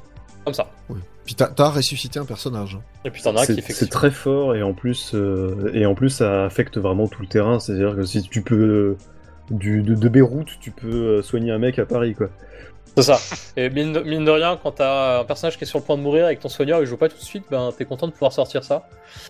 Et c'est pas mal. Je trouve que c'est un bon système Alors, pour équilibrer un peu. Et c'est plein de petits effets intéressants, du genre t'en as un d'atout qui euh, consomme deux points d'atout, parce que les, les atouts ont des points en fait. Et toi, t'as, euh, via le truc qui s'appelle injection de points d'atout et tout ça, tu peux augmenter ton nombre de points d'atout. T'as un atout qui par exemple coûte 2 et qui permet de troquer un mec avec un gars de ta réserve. Donc si t'as un mec qui est inutile au combat et que bah il se fait chier, en plus il va crever, tu le troques contre un mec en pleine forme qui était dans ta réserve.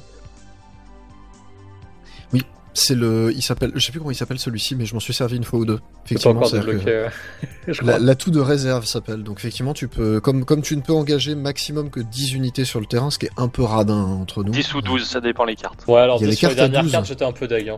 sachant que ouais, tu finis avec une, euh, je pense une trentaine de personnages. Euh... Tu finis avec une, une bonne armée et ça te fait. Enfin, moi, les, la dernière carte, euh, je me suis fait chier à trouver la bonne combinaison pour arriver à la finir et. Euh, c'est le placement la clé. Non non, c'est pas que le placement. C'est toujours le placement, le placement, la clé. Mais ce qui est d'ailleurs, euh, ce qui est d'ailleurs dommage de ne pas pouvoir utiliser plus de monde parce que chaque personnage est unique. On parlait de, de, celui qui mettait des mécanismes. Donc lui qui va énormément jouer en fait avec le terrain et créer, euh, mettre des pièges, il crée aussi des échelles pour pouvoir monter. Et, euh, et ça, je trouve que c'est le truc qui est cool dans le jeu. C'est que, comme dans Star Fire Emblem, chaque personnage est unique et nommé. Alors, il y a très peu de customisation pour compenser. On n'est pas dans un Final Fantasy Tactics où tu peux avoir accès à toutes les classes. Euh, mais euh, les personnages sont bien pensés pour avoir un rôle précis, des compétences précises et des synergies avec d'autres personnages parfois. Euh, ce qui rend, euh, ce qui je trouve vraiment pour moi c'est une des qualités du jeu, c'est que les personnages en fait je les aime beaucoup et tu t'attaches aussi à eux euh, par leur design et, et leurs compétences. Et leur fait. Et leur scénette Oui. annexe. Et donc je précise, donc effectivement, chaque personnage, donc tous les personnages ont une arme de base. Sachant qu'il n'y a pas de gestion d'équipement en allant à la boutique. hein. Tout à fait. Par contre, on Ouais, peut faire évoluer les tout. équipements en question. Oui. Tu as deux accessoires par personnage, effectivement, ils ont des bagues ou des écharpes ou des trucs comme ça, c'est-à-dire que des, des trucs qui vont affecter légèrement leurs caractéristiques, rajouter 10 points de vie, leur permettre de ressusciter s'ils meurent, des trucs comme ça. T'en as pas beaucoup des comme ça, mais voilà. Donc tu, tu as, deux slots d'équipement en fait par personnage, et après tu peux faire évoluer en fait les, les, les classes de personnages façon Final Fantasy, c'est-à-dire qu'un archer deviendra un archer d'élite, puis un archer Ouais, confirmé, c'est- un truc comme c'est ça. plus fa- façon Fire Emblem, faut un, certain Emblem, niveau et un objet. C'est ça. Donc ça c'est le truc, tu peux aussi faire évoluer leurs armes, c'est-à-dire que les matériaux que tu vas découvrir pendant les phases d'investigation, que tu vas ramasser sur le terrain en te battant ou que tu vas acheter, bah tu peux les utiliser pour améliorer les armes, c'est-à-dire que ton personnage qui avait euh, une épée, genre Serenor, tu peux lui le faire passer à l'épée niveau 2 qui va faire que bah, il va taper plus fort, il aura un passif, il aura une capacité d'arme quand il arrivera au niveau 3 et ainsi de suite. Ou simplement bah tu vas lui augmenter sa défense, ses PV, ses points d'attaque. C'est un peu Des choses comme l'équivalent d'un- arbre de compétences, mais en, en très très simplifié. euh. D'ailleurs, des fois, je suis un peu, je suis un peu déçu quand les trucs, c'est genre euh, plus un point dans les stats. C'est Ouais, moins bon. rigolo que les passifs ou les, ou les améliorations de compétences qui, eux, sont vraiment ça. intéressantes pour C'est surtout coup. hein. moins rigolo que les compétences. On n'a pas expliqué comment fonctionnaient les compétences, mais c'est vrai que chaque... Il Avec y a pas des- de... Été avec des PT, c'est pété. donc, euh, donc chaque personnage a des points de vie évidemment, et il a aussi des points de technique. Alors PT, il me semble que c'est ça. Hein, je, je passe que tour, d'autres. non A priori. Point de euh, les points Bref. pour tour Donc à chaque Joli. tour, en fait, tu, ton personnage a entre 1 et 5 points de, de compétences comme ça, enfin de, de tours, Plus. ou plus pour certains. Euh, Ah, C'est et donc, plus de 5. il y en a un ou deux qui en ont plus. Oh. Voilà. Et du coup, t'as des sorts rendent des points de compétence. Mais bref, Euh, tu, tu, en fait, c'est pas vraiment un, un sort à proprement parler, mais euh, chaque personnage a donc des compétences uniques qui vont demander un certain nombre de points. À chaque tour, le personnage quand il démarre, il regagne automatiquement un point. Donc t'as des personnages évidemment, plus la capacité pétée, plus elle va demander de points de ce type-là. Donc euh, genre les, les personnages les plus craqués à la fin, ça te demande 5 points. Donc généralement le maximum qu'ils ont est à une capacité qui est complètement complètement jetée par la fenêtre. Alors, sachant que tu commences pas avec le max, hein, tu commences avec 3 en début de carte. Tu commences avec 3 ou 2, ou quand t'as certains bonus ou certains atouts, tu peux commencer, tu peux faire commencer tout le monde au maximum de ses points de compétence par exemple. T'as un atout qui permet de le faire. Ah, il y a un atout qui fait ça. Je sais Ah, qu'il y a un ouais. atout qui permet de balancer 3 points de compétence à un mec comme ça. Gratos. Bon, en fait, Mais c'est en, très en rapidement gros, le, le ouais, les points c'est genre 2-3, et en fait, à chaque promotion à la classe supérieure, euh, vous gagnez un point en général. C'est ça, et qui t'amène aussi un nouveau sort, finalement, puisque c'est en quelque sorte des sorts. C'est-à-dire que les unités qui sont des unités de combat ou de tank ou de choses comme ça vont avoir des capacités type provocation, euh, type... euh, Il y a une capacité qui s'appelle forteresse, c'est-à-dire que tu t'es moins rapide mais ta défense augmente pendant trois tours. C'est des trucs comme ça. Et donc tout ça, ça consomme ces, ces espèces de, points de tour, enfin ces points techniques. Et euh, évidemment, les magiciens, c'est beaucoup plus important pour eux parce que leur sort de base, c'est de taper avec leur livre. Donc, euh, bah, c'est- voilà, c'est- Ça fait pas mal. Ils sont très efficace. dépendants de leur, euh, leur point de technique. hein. Sauf, sauf s'ils tapent avec la tranche et qu'ils arrivent à te couper avec une feuille. Ah, voilà, c'est la- ouais, Alors attention, si, si c'est un livre de propagande islamo-gauchiste, tu peux infliger plus de dégâts au mec d'Aefrost. Tu, tu les tapes avec l'avenir en commun, les mecs, ils font une syncope. voilà, c'est à peu près le, c'est à peu près le conceptif. Mais surtout, c'est vraiment une ressource qui est super importante, les points techniques. Et t'as des personnages euh, qui sont même consacrés à te permettre d'en récupérer, euh, d'en donner aux autres. Et tu d'envoler te à l'ennemi, ouais. d'en voler à l'ennemi. En fait, tu te rends vite assez compte que euh, les... c'est souvent les derniers sorts qui vont influencer sur les PT des, des adversaires ou des alliés. Et c'est là où tu te dis que c'est vraiment important parce que du coup, les ennemis aussi sont régis par ça. Et que bah, un magicien qui a, qui a des PT en moins, c'est un magicien qui fait pas de sort. Et c'est mieux. Et euh, alors, ce- n'est pas un spoil, mais il y a donc il y a un personnage en fait qui euh, qui a une capacité spéciale qui permet d'aller en fait, euh, elle va enlever un point de technique à un adversaire. Enfin, elle enlève tous les points de technique de l'adversaire et ça lui brûle autant de vie Enfin, t'as une proportion entre la Oui. vie et les points techniques que ça le brûle. C'est une espèce de, de, de... c'est l'équivalent d'un, d'un brûlure de mana sur un Warcraft 3, tu vois. C'est-à-dire plus t'as de mana, plus ça te fait mal. Donc il y en a une qui a ce- cette capacité-là, et effectivement, il y a une des cartes dans laquelle il y a beaucoup de soigneurs. Et les soigneurs, ils ont pas soigné grand-chose à un moment. Hein. Ça commence à leur faire un petit peu mal aux fesses. hein. Surtout que les, so- les soigneurs, c'est un putain de cancer dans ce jeu. Ah, Ah oui, putain, mais- surtout les soigneurs adverses, qui a autorisé ça? Qui a autorisé ça Ah, mais eux, c'est à chaque fois qu'ils soignent des mecs, quand tu les as presque tués, là, c'est plus 100 points de vie. Oh putain, Ah non, c'est l'enfer. C'est pour ça que quand t'as un perso qui peut sucer les points et les pétés adverses, tu le fais quoi. Ah oui, c'est ça. Alors attendez, est-ce qu'on pourrait reformuler cette phrase je, je vais quand même- Aspirer les pétés adverses donc. Ça reste dégueulasse. hein. C'est dégueulasse. Euh, voilà, donc je pense qu'on a fait à peu près le, le tour. Alors il y a, il y a évidemment, euh, comme chaque personnage a une particularité, on pourrait vous citer euh, 150 personnages, notamment euh, Huguette que t'as des, que- quasi la petite Huguette qu'on a très rapidement. dans- Putain, Euh, la petite pensé. du PMU. Oh non qui euh, qui a euh, qui, qui est donc un archer avec un faucon donc elle peut voler. Donc elle effectivement alors elle elle peut monter sur le toit des bâtiments en un seul saut. Elle a une capacité de saut complètement délirante puisque elle est je pense c'est pas infini mais ça doit être genre plus 20 donc tu peux vraiment monter euh, Ouais, elle, est, elle, est, elle est- elle est pensée pour euh, aller la foutre en hauteur et balancer des flèches. hein. c'est ça. Et elle a notamment euh, elle a une capacité qu'on débloque très très tôt hein, qui ne demande qu'un seul point de technique qui permet Flèche d'aller aveuglante. c'est ça qui permet alors flèche aveuglante mais il y a celle qui permet d'immobiliser un adversaire aussi Et celle-là, elle est bien, mais elle coûte plus cher. Celle-là, elle est bien. ouais. Mais Surtout tu- qu'elle tu- elle fait plus mal que l'attaque basique, donc en C'est fait, tu ça. t'en sers souvent comme finisher aussi. C'est ça. Et surtout, effectivement, tu vas pouvoir clouer au sol un mec pendant euh, X temps. Alors c'est pareil, t'as des altérations d'état. Alors évidemment, quand ça t'arrive à toi, t'es vénère. Mais euh, quand ça arrive aux autres, t'es content. Donc il y a le poison, C'est il y la a la colère, classique des JRPG. hein. T'as la Ouais. Non. paralysie, Poison, la tenta la, le charme. le charme. Alors le charme, c'est Charme, très charme est rigolo. pas mal. drôle. Parce que Ah, du coup, les mecs s'entretuent. Et ça, ça, ça. fait plaisir. Ça, ça C'est fait que très j'ai plaisir. pas kiffé, mais alors pas kiffé du tout. Me prendre dans la gueule, par contre, l'infliger, c'est drôle. C'est la mort subite. Ah, j'ai Putain, jamais en a ça. j'ai ah, je l'ai ça. pas eu celle-là. Oh. Donc il y a vraiment une mort subite. Tu peux tuer un mec d'un coup. Ouais. Ok. Et ça marche, ça marche dans les deux sens. Je, me suis, je me Oh, disais putain. aussi, on l'avait pas encore eu celle-là. Il y a pas, y a pas de, de grosses, amé- de grosses trucs euh, de- d'altération très originales, mais euh, en fait, on se rend vite compte que l'altération immobilisation, c'est très très relou. Ah oui, tu fais rien du tout pendant le tour. euh. La Là, il paralysie. y a- non, le- C'est un mec de corps à corps, il est cloué au. Non, le, le sommeil, est, le sommeil est bien pire que le. Ah, non, je trouve le- que la paralysie, c'est le cancer aussi. hein. C'est vraiment, c'est le c'est mec fait du sommeil, quoi. Bah, la paralysie, moi, c'est plus moi qui l'inflige que les adversaires, parce que c'est moi qui balance la foudre en permanence. Oh putain. T'as t'as la Tu es paralysie, t'as le, le, le stop. Le stop, c'est paralysie plus retard dans la pile d'attente. Oui, parce que t'as aussi un sort qui est accélération qui permet justement d'aller monter de 5 crans dans la pile, dans la file d'attente. Donc c'est assez marrant. Très très bien. Passe. Il y a quand Mais même un, un personnage qui a un, une, un sort spécial, alors qui coûte pas mal de péter, hein, mais, euh, mais euh, voilà. Est-ce qu'il qui est permet- pété, du coup? Il est, il est un peu pété. Il permet d'accélérer tous les personnages. Yep. Donc euh, en gros, euh, tu gagnes un tour. C'est En gros, lui, tu le prends, tu le prends à chaque fois dans ton équipe. Quoi. Non, parce que ça, enfin, ça coûte genre, euh, c'est genre 3 ou 4 points de compétence, donc euh, c'est, ça fait un peu mal. euh, Tu, tu peux pas le faire à tous les coups. Oui, Maintenant, bon, si t'es, c'est toujours utile à voir. hein. si t'es un gros sale con, ce que tu, ce que tu as le droit d'être, ce que que tu as tu le peux droit faire, d'être, c'est roleplay, c'est roleplay. assez roleplay, tu peux prendre donc un personnage, le personnage qui rend des, des points de, des points de compétence, ce personnage-là, et tous les deux tours, en fait, tu vas aller réaccélérer tout le monde, y compris toi-même, et donc pouvoir te redonner des points de truc, et tu peux enchaîner comme ça. Ah oui, non, Euh, mais alors, effectivement, j'ai vu que c'était un des personnages pétés du jeu. Je propose plus, que- et pourtant je m'en sers pas de celui-là, plus craqué encore, tu prends le mec des pétés, tu prends un mec qui peut faire rejouer un mec obligatoire ah oui, celui-ci, celui-ci est très pété comme J'ai un personnage qui a juste à utiliser un objet pour faire rejouer quelqu'un. Oui, je l'ai aussi. C'est euh, la, la, ça, la, la tu fais ça, tu fais le mec qui injecte les pétés, et en fait ton, ton, ton gars que tu fais rejouer auquel t'injectes les pétés, il peut faire ton capa tous les tours quasiment. quoi. Ah oui, non, mais t'as des trucs, t'as, des combos un peu craqués à faire. Alors après, il y a, il y a, je n'ai pas vu de truc qui cassait le jeu véritablement. Alors, si, si, à mon avis, euh, ce que tu nous as raconté, ça casse bien le jeu. hein.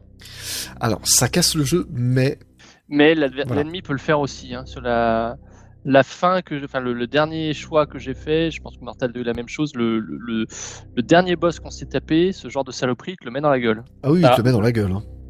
Ah, Il fait bien chier. Moi, le, le dernier boss, il avait des sorts qui infligeaient 250 à l'autre bout de la carte. Oui, Ouh. ben voilà. Ce, ce Quand t'as appelle 300 un points de vie, euh, ça fait mal. Voilà. Euh, Ça, j'ajouterais juste les petites différences par rapport. Parce que le dernier tactical que j'avais fait, moi, c'était Fire Emblem. Euh, donc pas de mort permanente, sachez-le, parce que enfin, ce, ce- ce serait juste impossible. Quoi. Vos personnages vont rapidement mourir. D'ailleurs, Voilà. en 3-4 coups, généralement, euh, si c'est pas un tank, ça meurt. Et il y a certaines maps où tu es, on va dire, plus ou moins obligé d'aller sacrifier le tank, euh, le temps de, de te remettre sur, pied derrière. Et quand c'est ton tour de taper, l'ennemi ne répond pas, sauf certaines conditions. Oui, parce que tu as Oui, des ennemis qui ont des, des contres ou des réactions c'est-à-dire qui Mm. peuvent réagir. Alors pareil, on parlait de, de, de gestion de la hauteur. Il y a pas mal de, il y a pas mal de compétences ou de, ou de personnages qui peuvent pousser les autres. Donc, mais il faut savoir que si tu pousses un mec dans un autre mec, eh ben tu fais des dégâts à l'autre mec qui est derrière. Et donc, si l'autre mec qui est derrière, c'est toi aussi parce que tu l'avais pris en tenaille, bah tu te niques toi-même. Oui, C'est ça. Donc il faut s'en méfier parce que des fois ça arrive, tu es à la dernière carte, tu es prêt d'abattre le boss, tu le pousses, et puis en fait tu éclates Serenor qui meurt comme une merde et tu perds comme un caca. c'est ça. Et tu Ça te dis que le boss t'a pété la tête avec son cul et tu casses la console. C'est- quand même, c'est quand même, ça fait mal Et fesses. d'ailleurs, c'est un autre point de différence avec Fire Emblem, c'est que le, le main lord, Serenor, du coup, ne- n'est pas forcément obligé de survivre à chaque bataille. Tout à fait. vrai. Alors c'est d'ailleurs il y a quelques batailles où il y a un mec qui doit survivre, ce qui est chiant. C'est Roland C'est Roland. Et euh, Roland c'est souvent lui. En général, c'est souvent une condition de défaite, c'est de dire bah machin meurt. Mais en fait, il y en a, il y en a quelques-unes au milieu entre le chapitre genre 6 et 10. T'en as quelques-unes comme ça, mais après ça s'arrête assez rapidement. Et généralement, Ah, l'objectif c'est niquer là. tout le monde. Et souvent, Oui. Roland, les, les ennemis aiment bien le buter en premier. Oui, bah oui. Mais en même temps, il est un petit peu faiblard. Euh, juste avant de passer à la partie spoil, euh, est-ce que euh, vous voulez toucher deux petits mots de la DA Bah, c'est la, c'est le- la DA de Octopath Traveler. C'est la même équipe. Alors, Jean beg to differ. Euh, bah, c'est- ça, Alors. reste, ça reste la même base. Octopath Traveler est un jeu très laid. Voilà, je vous remercie, c'est tout pour moi. non, non, vraiment, euh, Octopath Traveler, euh, tu sens que l'hommage FF6, euh, bah ça marche pas si tu mets pas un peu plus d'effets dans tes textures et tout ça. Là, le jeu regorge de petits effets visuels et, et il se fait chier à pas. Un truc qui m'a sorti d'Octopath Traveler vraiment, c'était les textures qui se répètent très très vite et qui en plus sont pas très belles. Là, est-ce que même ils se sont fait chier quand t'as un pavement, c'est pas genre dix fois le même truc aligné, euh, fois la même texture de cailloux aligné, ils sont embêtés à faire un peu plus de, variété, on va dire, dans le visuellement. Je précise que le jeu est, absolument magnifique, il tourne à 30 fps euh, sans, sourciller. Il a ce petit effet, euh, ce qu'on appelle un bucket depth of field, donc un, un effet de flou sur le bord de la caméra. Et c'est Qui Tu fait peux le désactiver si tu veux. Tu peux le désactiver si tu veux, Si mais ça te gêne. ça, ça donne l'impression de regarder une maquette véritablement, c'est-à-dire t'as vraiment Ah, mais l'impression d'avoir un petit diorama avec des petits personnages en pixels qui se déplacent, c'est juste magnifique. Ouais, et ça me rappelle beaucoup le euh, FF Tactics Advance, parce qu'il n'y avait pas ça dans FF Tactics.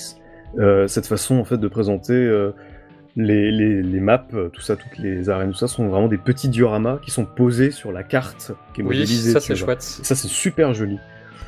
Et d'ailleurs, j'aime bien, la, j'aime bien la carte du monde, euh, qui, qui est un peu celle où, où tu vas te balader pour activer les différentes sets, parce qu'en fait, c'est euh, globalement, c'est un plateau de wargame. C'est ça. C'est ça, avec des gros pions, euh, Ouais, des, gros pions avec des de- petites des flèches. gros pions de couleurs pour représenter les, les armées. C'est ça. Donc euh, c'est vraiment une, une, une DA qui est assez ouf. Ce, ce style de DHD marche quand même super bien. Je trouve Ah, que là ils ont bien. vraiment. Ah bah, ça, ça marche tellement bien qu'ils vont utiliser pour tous leurs remakes de, de jeux Super Nintendo. Hein. Mais en vrai, c'est- je trouve que le, je trouve que ce style marche. Ça va super bien. En plus, ça, ça, ça a, entre guillemets pas l'air d'être si compliqué à faire. Alors effectivement, ça veut dire qu'il faut un peu de subtilité, ce que disait Jean. Hein. Faut, faut quand même aller euh, chercher les textures, faut aller chercher le détail et tout ça. Mais chaque, euh, il y a des dizaines d'animations par personnage, notamment bah, quand ils sont déçus, quand euh, ils tremblent, tu sais, quand ils, quand ils doivent Ouais. prendre une décision difficile, quand ils rigolent façon euh, Final Fantasy VI avec ce mec qui fait. Donc tu vois le même genre de truc. Donc t'as tout, chaque personnage a toutes ces animations là. J'aurais bien aimé, et c'est malheureusement pas le cas. Il y a, y a pas ça dans dans un menu quelconque qu'on puisse avoir toutes les animations de rire de tous les personnages, toutes les animations d'indignation de tous les personnages, parce qu'il y a vraiment des trucs super subtils. Le Ouais, est super bien. C'est un super taf là-dessus. Moi, ça m'a fait plaisir de. D'ailleurs, ma copine s'est foutue de ma gueule là-dessus. Euh, juste avant l'élément déclencheur, on va dire, du, du récit, après la phase d'intro qui globalement est la démo. Euh, donc, il y a une certaine map avec un certain objectif, un personnage qui doit pas claquer, tout ça. Tu passes la map, petite scénette derrière, il se passe quelque chose, et là, j'ai lâché un oh non. Ma copine s'est foutue de ma gueule et je lui dis putain, effectivement, ça fait longtemps que j'avais pas été ému par un tas de pixels, quoi. Ouais, C'est Ah oui, possible. oui, ça ça. marche bien. Et, et quand tu es au, quand tu es dans les dans les derniers choix vers la fin du jeu, je t'assure que euh, il Ah, y en t'as a la deux ou pression, trois où t'es là genre ah T'as- putain de merde. T'as le Ah, y a- qui y a bat, hein, plus- ouais. Il y, y a plusieurs fois où j'avais un petit goût de vomi dans la bouche, hein, vu mes choix. Il a vu tes choix de merde aussi. ouais, bah ouais.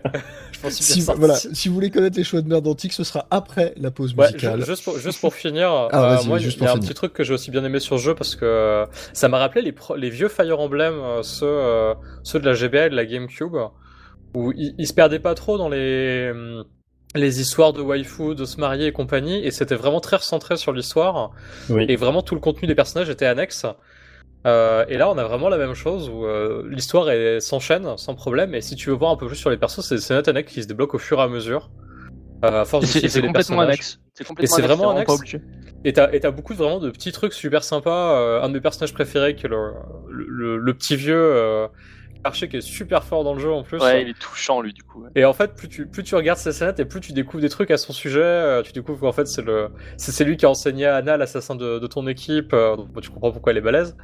Et après, il te raconte une, une vieille histoire d'amour, de bataille, enfin un truc vraiment un peu niais, c'est vraiment super sympa.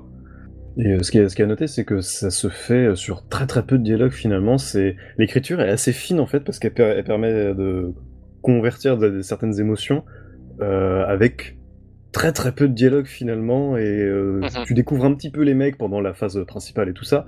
Mais euh, par exemple, le- la relation entre Federe- Frederica et Serenor, elle est très subtile, elle se fait tout en filigrane et tout ça, et c'est très très agréable. D'ailleurs, selon les fins, tu peux voir que la leur relation va plus ou moins marcher. Oh oui. J'en reparlerai en spoiler. Voilà, hein, on en reparlera en spoiler. Moi, ça m'a un peu choqué. Voilà, du coup, on va enchaîner sur le spoiler. Donc, on écoute toujours du triangle stratégie. C'est la musique qui s'appelle Combat Destiny. Et là, je cite Antix. Tu sais que ta vision du jeu va changer quand le chapitre en cours s'appelle Destin. C'est à peu près ça. hein, je- Oui, bon, ça, voilà. c'était pas le même chapitre où il y avait la musique, mais. Mais il y avait les- voilà, c'est- on, on- on y est. Donc euh, voilà, ça dure 4 minutes. On se retrouve tout de suite après et on sera en zone spoil. Donc surtout, euh, ne zappez pas. à tout de suite.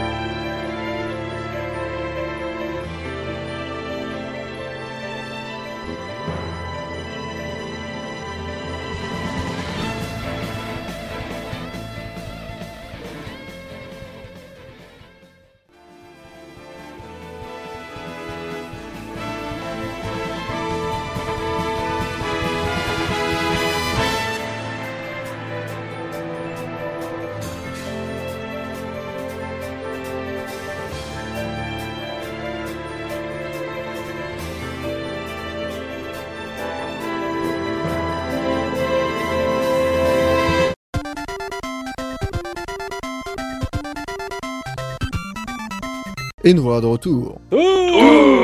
Alors, nous entrons en zone spoil. Donc là, euh, ça va spoiler allègrement. D'ailleurs, je précise qu'en off, on a déjà, on s'est déjà tous niqué.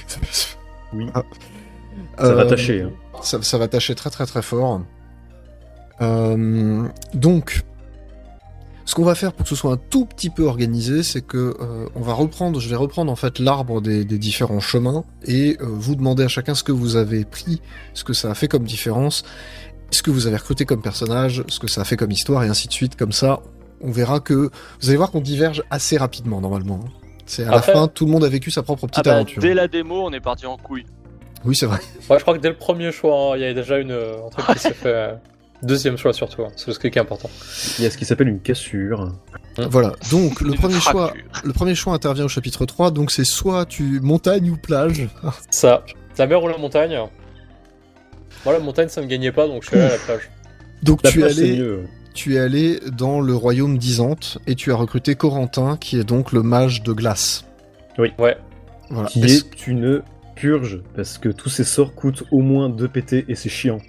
Alors, il y a un truc qui est efficace avec lui, c'est le mur de glace pour stopper l'avancée des adversaires. Ça, c'est cool par contre. Et ça, deuxième fait truc. deux trois fois, ça m'a fait gagner beaucoup de temps sur des maps.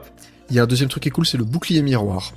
Je m'en suis jamais servi. Il faut que je regarde ce qu'il fait. Je Alors, trouve le que ça coûte cher pour ce que c'est. Ça coûte cher pour ce que c'est, mais dans certains cas, c'est particulièrement sadique. Donc le bouclier miroir, en fait, c'est euh, ton personnage, le personnage cible devient invincible, et tout dégât qui lui est fait est renvoyé sur le mec qui l'a qui l'a fait. Ah Bah c'est à mettre sur Erador ça Bah c'est à peu près là-dessus que tu le mets en général. C'est l'anti-mage C'est surtout l'anti-mage pour Erador Alors non, moi je le mets généralement sur un autre personnage qui est Milo, euh, qui est la, la saltimbanque. Qui est très fragile. qui est très fragile et surtout qui, euh, comme elle a un sort qui lui permet d'aller sauter, euh, en fait elle a un sort qui s'appelle saut de lune, donc en gros elle peut sauter n'importe où, c'est un saut, donc ça veut dire qu'elle peut vraiment aller très haut, donc elle peut sauter, balancer une attaque et revenir. Sauf oui, que et ça bah, sert essentiellement tu- à ça. hein. c'est ça, tu sautes, tu balances ton attaque, puis tu peux pas revenir exactement là où tu voulais, parce que c'est un peu compliqué. Donc si t'as mis un miroir de glace sur elle, en fait, le prochain adversaire qui se dit « Oh, c'est juste une danseuse, je vais lui mettre une grosse race en balançant par exemple un éclair de fils de pute », ce qui arrive de temps en temps, eh bien l'éclair de fils de pute revient dans la gueule du magicien, qui meurt instantanément, et ça c'est très très jouissif. Et là on dit « Merci Corentin connard. ».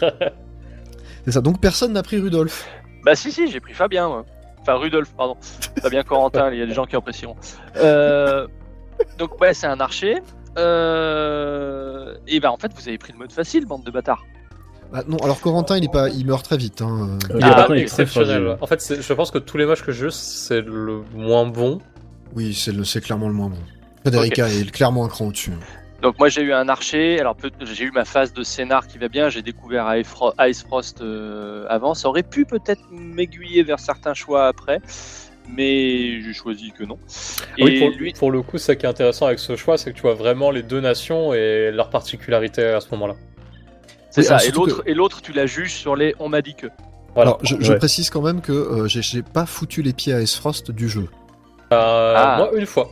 Mais je suis resté à la porte. Ouais, voilà, Ah, moi, pareil. je- zéro. Je suis, j'y n'y suis jamais allé.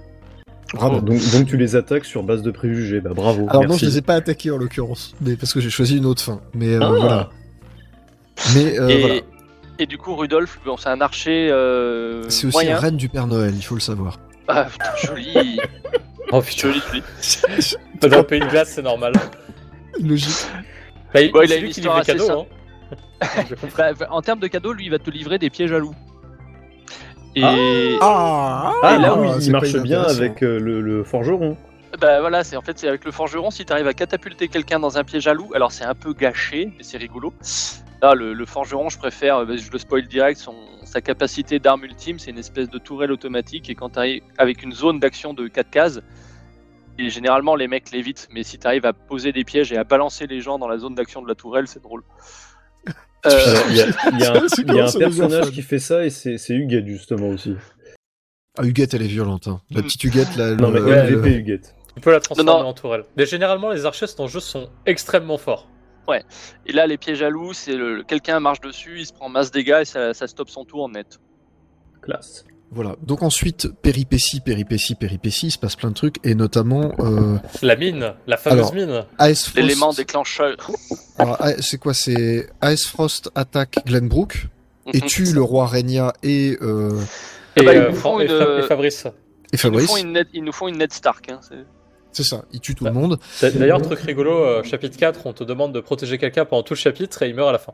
Oui, C'est ça. c'est Yay euh, comment le, Je- je je- neveu, le du mec d'Ice Frost, je crois, qui a découvert un truc dans la fameuse mine. On dira un petit Oui, peu oui, après ce que c'est, mais Dragan, je crois. Dragan. ouais. Si, si vous utilisez d'autres vos neurones, normalement vous devez trouver dès le début ce que c'est. Il a quand même un nom de fils de pute. Ouais, Ah, mais ça, tu dis. regardes, quand tu vois les artworks du jeu, Ah t'arrives oui. à, à voir qui va être une fouine ou pas. hein. Alors tu oui, sais qui est, qui, tu sais qui est un connard en regardant sa tête, C'est ça qui est super, c'est que tu, tu regardes et tu dis ah lui c'est un méchant et Lui, quand c'est tu un compares en fait, quand tu compares avec les pays, ah dans ce pays-là il y a plus de mecs qui ont des têtes de méchants. Eux ils sont plus méchants du coup. c'est ça. tu, tu peux, tu peux pas piquer une logique de ce type-là. Et donc, chapitre 7, deuxième choix. Donc, le choix moralité. Donc, qui était dans la démo de l'année dernière. Voilà, qui consiste à dire euh, je vais protéger le prince Roland contre l'armée d'Aes Frost parce que c'est lui l'héritier du trône de Glenbrook, donc je reste fidèle au trône de Glenbrook. Je vous Le rappelle prince que vous êtes Roland, voilà le parce que c'est mon bro. putain le, le prince Branlette aussi hein, parce qu'il Bah, est ça c'est l'hommage à mauvais. Méduse, le prince Roland. Euh, voilà, donc euh, c'est le chapitre 7 moralité et il y a donc un chapitre 7 utilité, donc le chapitre 5 pragmatisme où on le livre meilleur. Roland Avec son consentement. C'est ça qui est important. avec son consentement pour éviter d'avoir le conflit avec Frost. Donc qu'est-ce que vous avez choisi? Je l'ai gardé. J'ai balancé. Je l'ai gardé. Alors du coup derrière, ça m'a jeté dans une bataille où j'avais la possibilité pendant la bataille d'utiliser un certain avantage stratégique ou pas. C'est les Et feux- j'ai les galéré feux- alors, sur la les- bataille. C'est les feux grégeois. Hein, c'est- On y va. C'est c'est en gros tu fous le feu au village. Quoi. C'est ça, tu C'est fous le feu. Et, euh, Tu le feu au village et ça crame instantanément la- la- la- l'armée euh, adverse qui est dedans. Enfin l'armée adverse ou tes alliés si t'es Ah. tu fait de la Et merde. je sais que si tu ne le déclenches pas, la scène de fin de la bataille est un peu différente d'ailleurs. elle est un peu différente. Et du coup, si tu choisis de garder Roland et de ne pas utiliser le feu grégeois, ça te donnera à la fin du jeu la possibilité, avec, euh, avec annexe d'autres choix dont on parlera au fur et à mesure, d'accéder à la, la true bonne fin. C'est ça. La- Merde Ah Alors, oui, bah voilà, sachant donc que tu l'as dans le l'autre- cul. hein. L'autre solution pour accéder à la trop bonne fin, c'était de livrer Laurent à Efrost.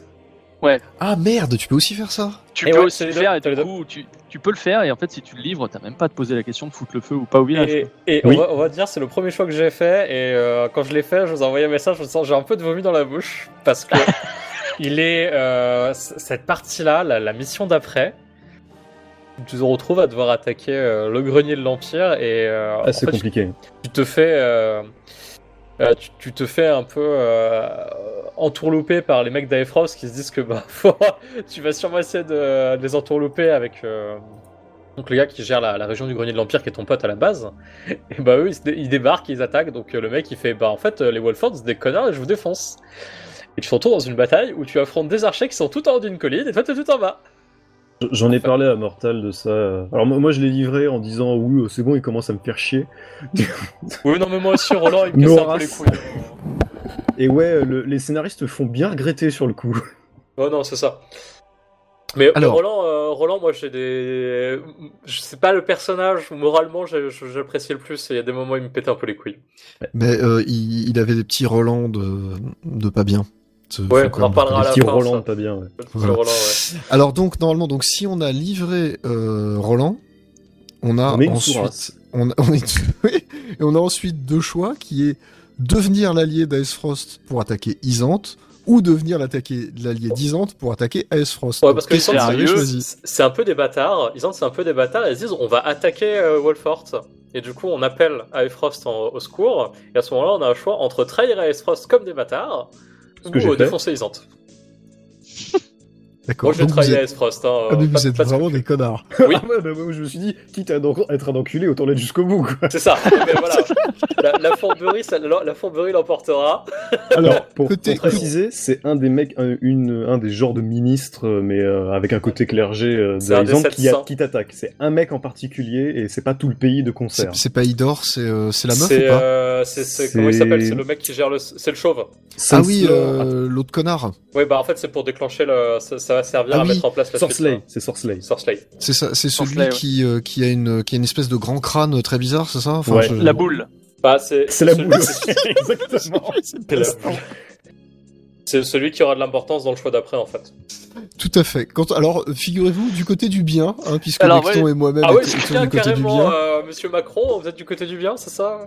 C'est ça, oui. De notre côté, en fait, après la bataille, donc je sais pas si vous vous rappelez au début, euh, côté Glenbrook, il y a trois maisons. T'as les Wolford, les Folks et les, les Télior. Télior. Bah, t'as le petit Silvio là dans les scènes annexes. En fait, ils prennent tous une décision et Silvio, c'est le seul, c'est celui qu'ils appellent la girouette et qui se dit euh, bon, je vais aller du côté où ça sent le meilleur. Quoi. Ouais, c'est le vient, bâtard. Il vient vers toi en disant oui, euh, j'ai appris que vous aviez pas livré le prince Roland. euh, je trouve ça bien, je vais vous aider. T'as le choix d'accepter son offre ou pas. Moi, je l'ai accepté. Alors, aussi. euh, à noter, euh, Silvio a aussi un portrait de méchant, donc ça peut orienter votre choix. Voilà. C'est- Et alors, je- c'est- je c'est- Il a un portrait tu- de petite fouine. C'est clairement une que grosse tu pute. hein. Que tu l'acceptes ou pas, dans, toutes les, dans tous les cas, il te la met à l'envers. hein. Alors, il te la met à l'envers dans tous les cas. Alors, j'ai- moi, j'ai accepté la proposition, mais dans tous les cas, il te la met à l'envers. Ouais. La question, bah, c'est voilà. qu'est-ce que tu récupères derrière? En fait, ça fait changer tes convictions, mais ça ne change pas le, La, la- le la conséquence du choix de s'allier à Efrost euh, ou non euh, dans la bataille, ça change pas la fin, puisqu'en fait, tu te feras euh, entourlouper par derrière par euh, Exam, le, chef des armées disantes, qui dans tous les cas profite que vous vous battiez dans le port pour récup pour euh, prendre possession de- du château avant de te le refiler. Voilà. Donc, de toute Oh. façon, ça, ça- finalement, ces choix-là n'ont assez peu de conséquences. Donc, on se retrouve au chapitre 9. On a tous On va- même là, du coup. Voilà, on va, on va de nouveau avoir deux choix, un qui est, euh, on se retrouve avec une cargaison de sel qui est a priori illicite. Alors, je, je- on l'a pas précisé dans la partie no spoil, mais en fait, le sel, donc la ressource très importante, est aussi, comme toute ressource très importante, hein, par exemple le tabac, le pétrole, l'alcool. Attendez, attendez. Chocolat, la crypto-monnaie, les NFT. Ah oh putain, ça y est, repart en couille, euh, est extrêmement contrôlé. Et donc, on se doute, mais on n'a pas de preuves. On se Eh ben doute. si, j'en avais une.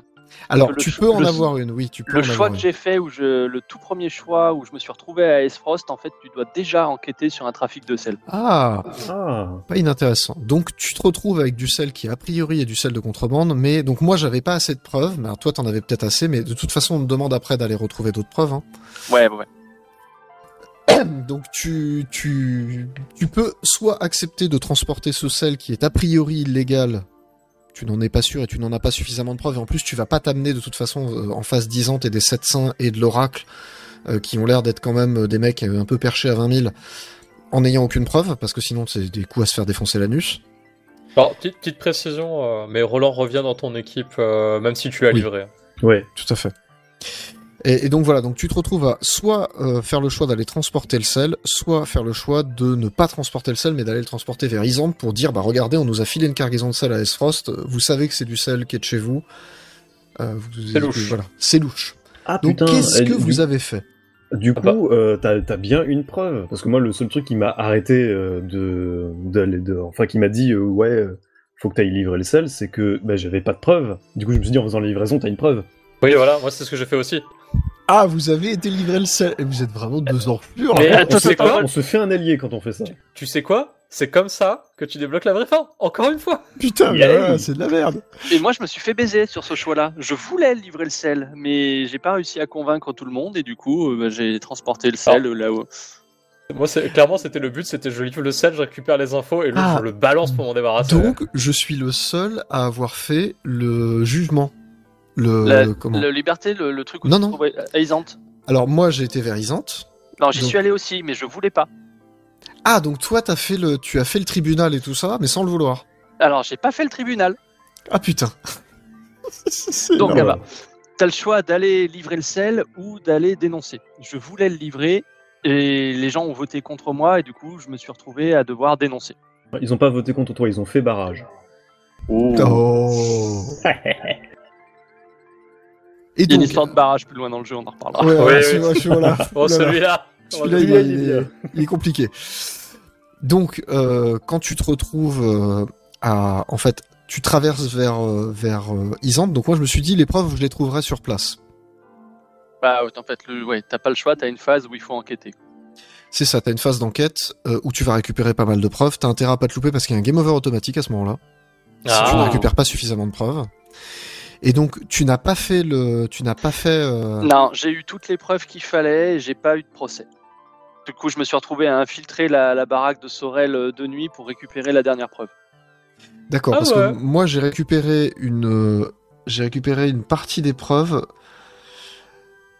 Ah, en fait, je sais pourquoi. Ok, je, je vois le truc, je le vois sur le sur le Ah, passage il a, là, je vois pourquoi on a l'air appelle. chouette celui-là en fait. Il est vachement jouer, chouette, euh, donc ça, moi, j'ai- change pas mal finalement. J'ai Ouais, toutes les, récupéré toutes les preuves, mais euh, j'ai récupéré toutes les preuves, mais comme j'avais pas euh, un certain événement, je vais pas le dire exactement parce que sinon ça vous gâcherait, ce serait un peu dommage. Surtout que là, c'est vraiment intéressant.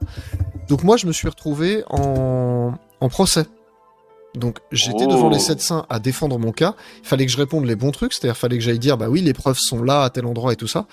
Et en fait le déroulement du procès, il y a deux déroulements possibles. C'est soit tu apportes toutes les preuves nécessaires que euh, le mec est bien coupable, donc tu t'es pas loupé une seule fois. Euh, et t'as réussi à récupérer un objet à un endroit bien précis dans la phase d'investigation d'avant, et il est pas forcément évident à récupérer. Et à ce moment-là, euh, Sorcelet, je crois, est banni euh, des 700, et tu le remplaces, tu deviens un des Mhm. 700 automatiquement. Ou alors, Définissez banni. c'est un peu ça. Ou alors, et c'est beaucoup plus pute, c'est-à-dire t'as apporté toutes les preuves, mais du coup c'est trial by combat. C'est-à-dire faut que tu Oh. le battes en combat Oh Ah, pour gagner. Ce qui veut dire que et ce qui fait que tu ça ébranle complètement tes convictions vis-à-vis d'Isante, puisque Ouais. Ouais. Parce que moi, ce que j'ai eu, c'est enfin, infiltration chez lui pour récupérer la, la dernière preuve. Son armée arrive qui veut pas te laisser sortir, bagarre, t'arrives à sortir et c'est l'oracle qui l'a buté. Voilà, et ben moi j'ai eu, le- j'ai eu exactement le, le, le, le contraire, enfin la- l'autre branche qui est euh, tu récupères les preuves, mais tu récupères pas cette ultime preuve. Donc tu peux Ah. l'accuser, tu peux aller en procès, mais voilà, et donc en fonction de ta réussite euh, au procès, bah, soit tu vas effectivement le faire condamner et ils vont fouiller sa baraque, soit tu vas le faire un trial by combat, c'est-à-dire qu'ils considèrent que c'est pas assez, donc tu vas lui foutre sur la gueule. Voilà, oh, donc- c'est pas mal. Elle est pas mal. Alors et que de l'autre côté du miroir, côté livraison, tu te retrouves à la frontière euh, d'Aefrost pour faire ta livraison. Bon, avant, t'affrontes euh, t'affrontes les bandits au village, mais euh, c'est assez anecdotique ça. Euh, et du coup, tu te rencontres le père de Dragan, qui, euh, Qui est bah, l'oncle de, de Frederica, du coup. Voilà. Et qui est quand même un peu deg que son fils soit mort, qui cherche à comprendre ce qui se passe. Et là, on peu. un choix de, de révéler. euh, Enfin, tu tu as un personnage dans ton groupe qui est masqué à ce moment-là. Euh, et tu as le choix de révéler ou non son Roland, identité. Alors, sachant que voilà, il y en a une des deux qui est aussi importante pour la vraie fin. Je ne dirais pas laquelle pour le coup. Euh, moi, j'ai fait le choix de révéler l'identité du, du mec en question parce que je trouvais que d'un point de vue euh, euh, scénario, c'était plus intéressant. Euh, et tu te retrouves du coup à devoir euh, arrêter euh, la, la police locale pour pas qu'elle divulgue les informations. Puisqu'ils avaient un espion euh, chez l'oncle de Frederica. C'est ce que j'ai choisi aussi, parce que je me, ça me paraissait le plus logique et le plus intéressant. Ouais, clairement, c'était le, le truc le plus. moi, moi, je me, enfin, c'était le truc le plus intéressant à faire. Euh, et ce choix est assez chouette parce que mine de rien, euh, il te faut comprendre que si tu révèles l'identité, euh, c'est pas ouf. Donc, faut vraiment y aller. Euh, faut Bah, vraiment lui faire confiance au mec. J'ai longtemps hésité parce que je me suis dit ça va backfire de fou en fait, mais pas du tout. Pas du tout. Et du coup, euh, tu termines ce, ce scénario parce que mine de rien, bah, à la fin, tu reviens quand même à Isante avec toute cette histoire. Euh, et euh, je sais plus alors comment il s'appelle déjà? Sorcela se fait tuer sans sommation après Euh, oui, la dénonciation de son crime. Voilà, vraiment, en fait, on le balance et euh, enfin, il, il il se est fait fumer. Il se fait, il se fait a fumer juste devant l'oracle. euh, et il se fait fumer par Exam. Voilà. Et quoi Et quoi qu'il par arrive, il est baisé lui en fait. Et par ah mais contre, non mais euh, moi, je dans le combat, moi il est juste banni, hein, il est pas tué. Hein. ah non non mais par Ah. contre, ce qui, est, ce qui est important, c'est comme tu as participé au commerce du sel, et ben ils te, ils veulent aussi te punir, euh, disant, Ah. euh, Ils te font chanter en fait. ils te font chanter, donc ils disent bon, tu vas devenir un des sept saints. Par contre, il y a une condition. C'est le choix d'après. C'est de refiler le, visage de Rosélien qui est chez toi, euh, de tout refiler à Isante. Alors c'est là qu'on découvre effectivement un truc un petit peu particulier, c'est que les les alors on le découvre peut-être un tout petit peu après. Euh, je me souviens plus exactement. Oui, je crois qu'on le Ah, découvre un petit des- peu après. Il y a des indices tout le long. Ils Il y a parlent gros de la merde. indices, euh, à ta, à ta visite à Isante. euh. T'es Bah, à à Isante, t'es à peu près à Isante, en de ce fait, qui se passe. hein. En gros, c'est l'Arabie Saoudite rencontre l'URSS et c'est aussi horrible que vous l'imaginez. Moi, j'aurais dit c'est plutôt l'Arabie Saoudite, mais avec des Ouïghours. Et tu vois, dans, la- dans phase, peu ça, dans la, putain. la phase d'enquête que j'ai eue avec Sansley, euh, clairement, à un moment, tu te dis putain, mais la preuve ultime, elle est à la source et les mecs, ils veulent pas te laisser rentrer. Voilà, donc quand on quand on va à la fameuse source de sel où il y a la statue de la déesse, en fait, les gens qui récoltent le sel, ce sont les Roséliens qui sont basiquement réduits en esclavage parce que euh, les les peuples d'Isante, enfin les la religion d'Isante considère que ce sont des traîtres euh, qui, qui ont tué la déesse ou je ne sais quoi. Enfin, Parce qu'ils sont accaparés de, ils sont accaparés tout le sel euh, C'est ça. eux. Donc ils c'est pas considèrent Isante du tout, hein, rappelons-le. Complètement, oui. Euh, faites ce que je dis parce que je. Comment, parce comment que ça je dis parce que Une, je religion méchante dans un JRPG Incroyable Voilà, donc en gros, les Roséliens, les Roséliens sont, sont grosso modo euh, réduits en esclavage et, euh, et doivent mourir pour la déesse, en gros. Et il se trouve que tu as un village de Roséliens qui est sur les- le territoire de Wolford, donc à Glenbrook, Avec Jérôme. Avec Jérôme, recruter, notamment. qu'on ne peut pas recruter. Et donc s'ouvre un deuxième choix à toi, quel que soit le truc où t'arrives là de toute façon, euh, comme Sorcelet est soit banni soit tué, c'est toi qui le remplace en tant que. Alors d'un côté tu le remplaces parce que t'as dénoncé correctement son trafic de sel, de l'autre côté tu le remplaces parce que finalement t'es devenu vendeur de sel, c'est à peu près ça. C'est ça. Donc le truc retombe à peu près sur ses pieds. Alors euh, moi il le voyait plutôt comme un honneur. Pour moi, c'était une punition. hein. Ouais, c'était plus une punition. En gros, ils cherchent à te, à te manipuler derrière. Non, mais nous, c'est Voilà. pareil, c'est c'est un honneur, mais clairement, les dialogues derrière sont là. euh, Bon, bah maintenant, il- c'est notre obligé, quoi. C'est un peu C'est- ça. Oui, les, les mecs te disent, bah écoute, euh, c'est- ouais, c'est un honneur et tout ça, mais maintenant, tu sais, ils te mettent la main sur l'épaule, t'es notre petite pute, alors fais gaffe. C'est à peu près ça. Euh, donc chapitre 11, deuxième choix, c'est-à-dire soit on livre les Roséliens à Isante en- pour prouver notre loyauté, soit on défend les Roséliens, mais on sait que ça va affecter notre relation avec Isante, c'est-à-dire que la relation avec Isante va forcément se dégrader. Bon, je pense qu'on a tous qui- choisi de les défendre. Qui est un nazi parmi nous Alors voilà, qui est un nazi Je pense que sur ce choix, on a tous été unanimes, non? Pour Parce qu'on a run, vécu dans, un, dans un pays qui a vécu la collaboration et c'est pas cool. ouais. Ouais, et puis même, que ça euh, joue. Même, ça reste, euh, ça reste les, habitants de ton, ton domaine, euh, tu les protèges, quoi. C'est ça. Et qu'est-ce que, la- qu'est-ce que, alors, la mission qui suit où tu dois défendre le village contre le, le mec de, euh, le, le fourbe là, euh, Oui, l'autre connard. Tellior qui débarque avec son Tellior, mercenaire. Silvio Tellior qui Qu'est-ce débarque. qu'est-ce qu'elle est bien cette mission? La musique était géniale, hein, moi adoré. Oui, parce que dans ah le oui, petit machin de, un, un petit peu hispanique là. ouais, Oui, c'est ça, Dans le tout en hauteur en plus. dans le choix qu'on a fait plutôt avec euh, avec Mortal, que tu acceptes ou pas le- la proposition de Silvio de t'aider là où il te la met à l'envers, à la fin de la bataille, il arrive à se barrer. Et c'est là que tu le retrouves. C'est ça. Et que tu le fumes. Au Et que tu passage. le fumes. Mm. Et tu le fumes avec plaisir. Et tu, Mérité. et tu lui mets un petit taquet. Et euh, c'est là aussi qu'il y a une autre, euh, une autre, un autre passage qui permet Ah, en fait d'aller trouver, d'aller débloquer la bonne fin. C'est-à-dire que si tu as pris, si tu as pris cet embranchement-là, tu te rends compte qu'il y a un objet mystique des Roséliens, qui est une, euh, une pierre spéciale. Mais t'as pas le choix. hein. Là, si tu pierre la trouves pas, c'est game over. Oui, si tu la trouves pas, c'est game Ah, si over, tu la trouves pas, c'est game over. T'es obligé Ouais. de la trouver. Mais si tu passes de l'autre côté, tu l'as pas, a priori. Si, du tu je pense que tu la trouves à la fin quand même. Non, C'est si tu possible. le village, tu l'as pas. Ah ouais? D'après l'arbre que je suis en train de regarder, c'est un arbre qui spoil tout. Si tu passes de l'autre côté, tu l'as pas. Oui, donc du coup, tu peux pas avoir la vraie fin. Ce qui est euh, logique, quoi. Ce qui est assez logique.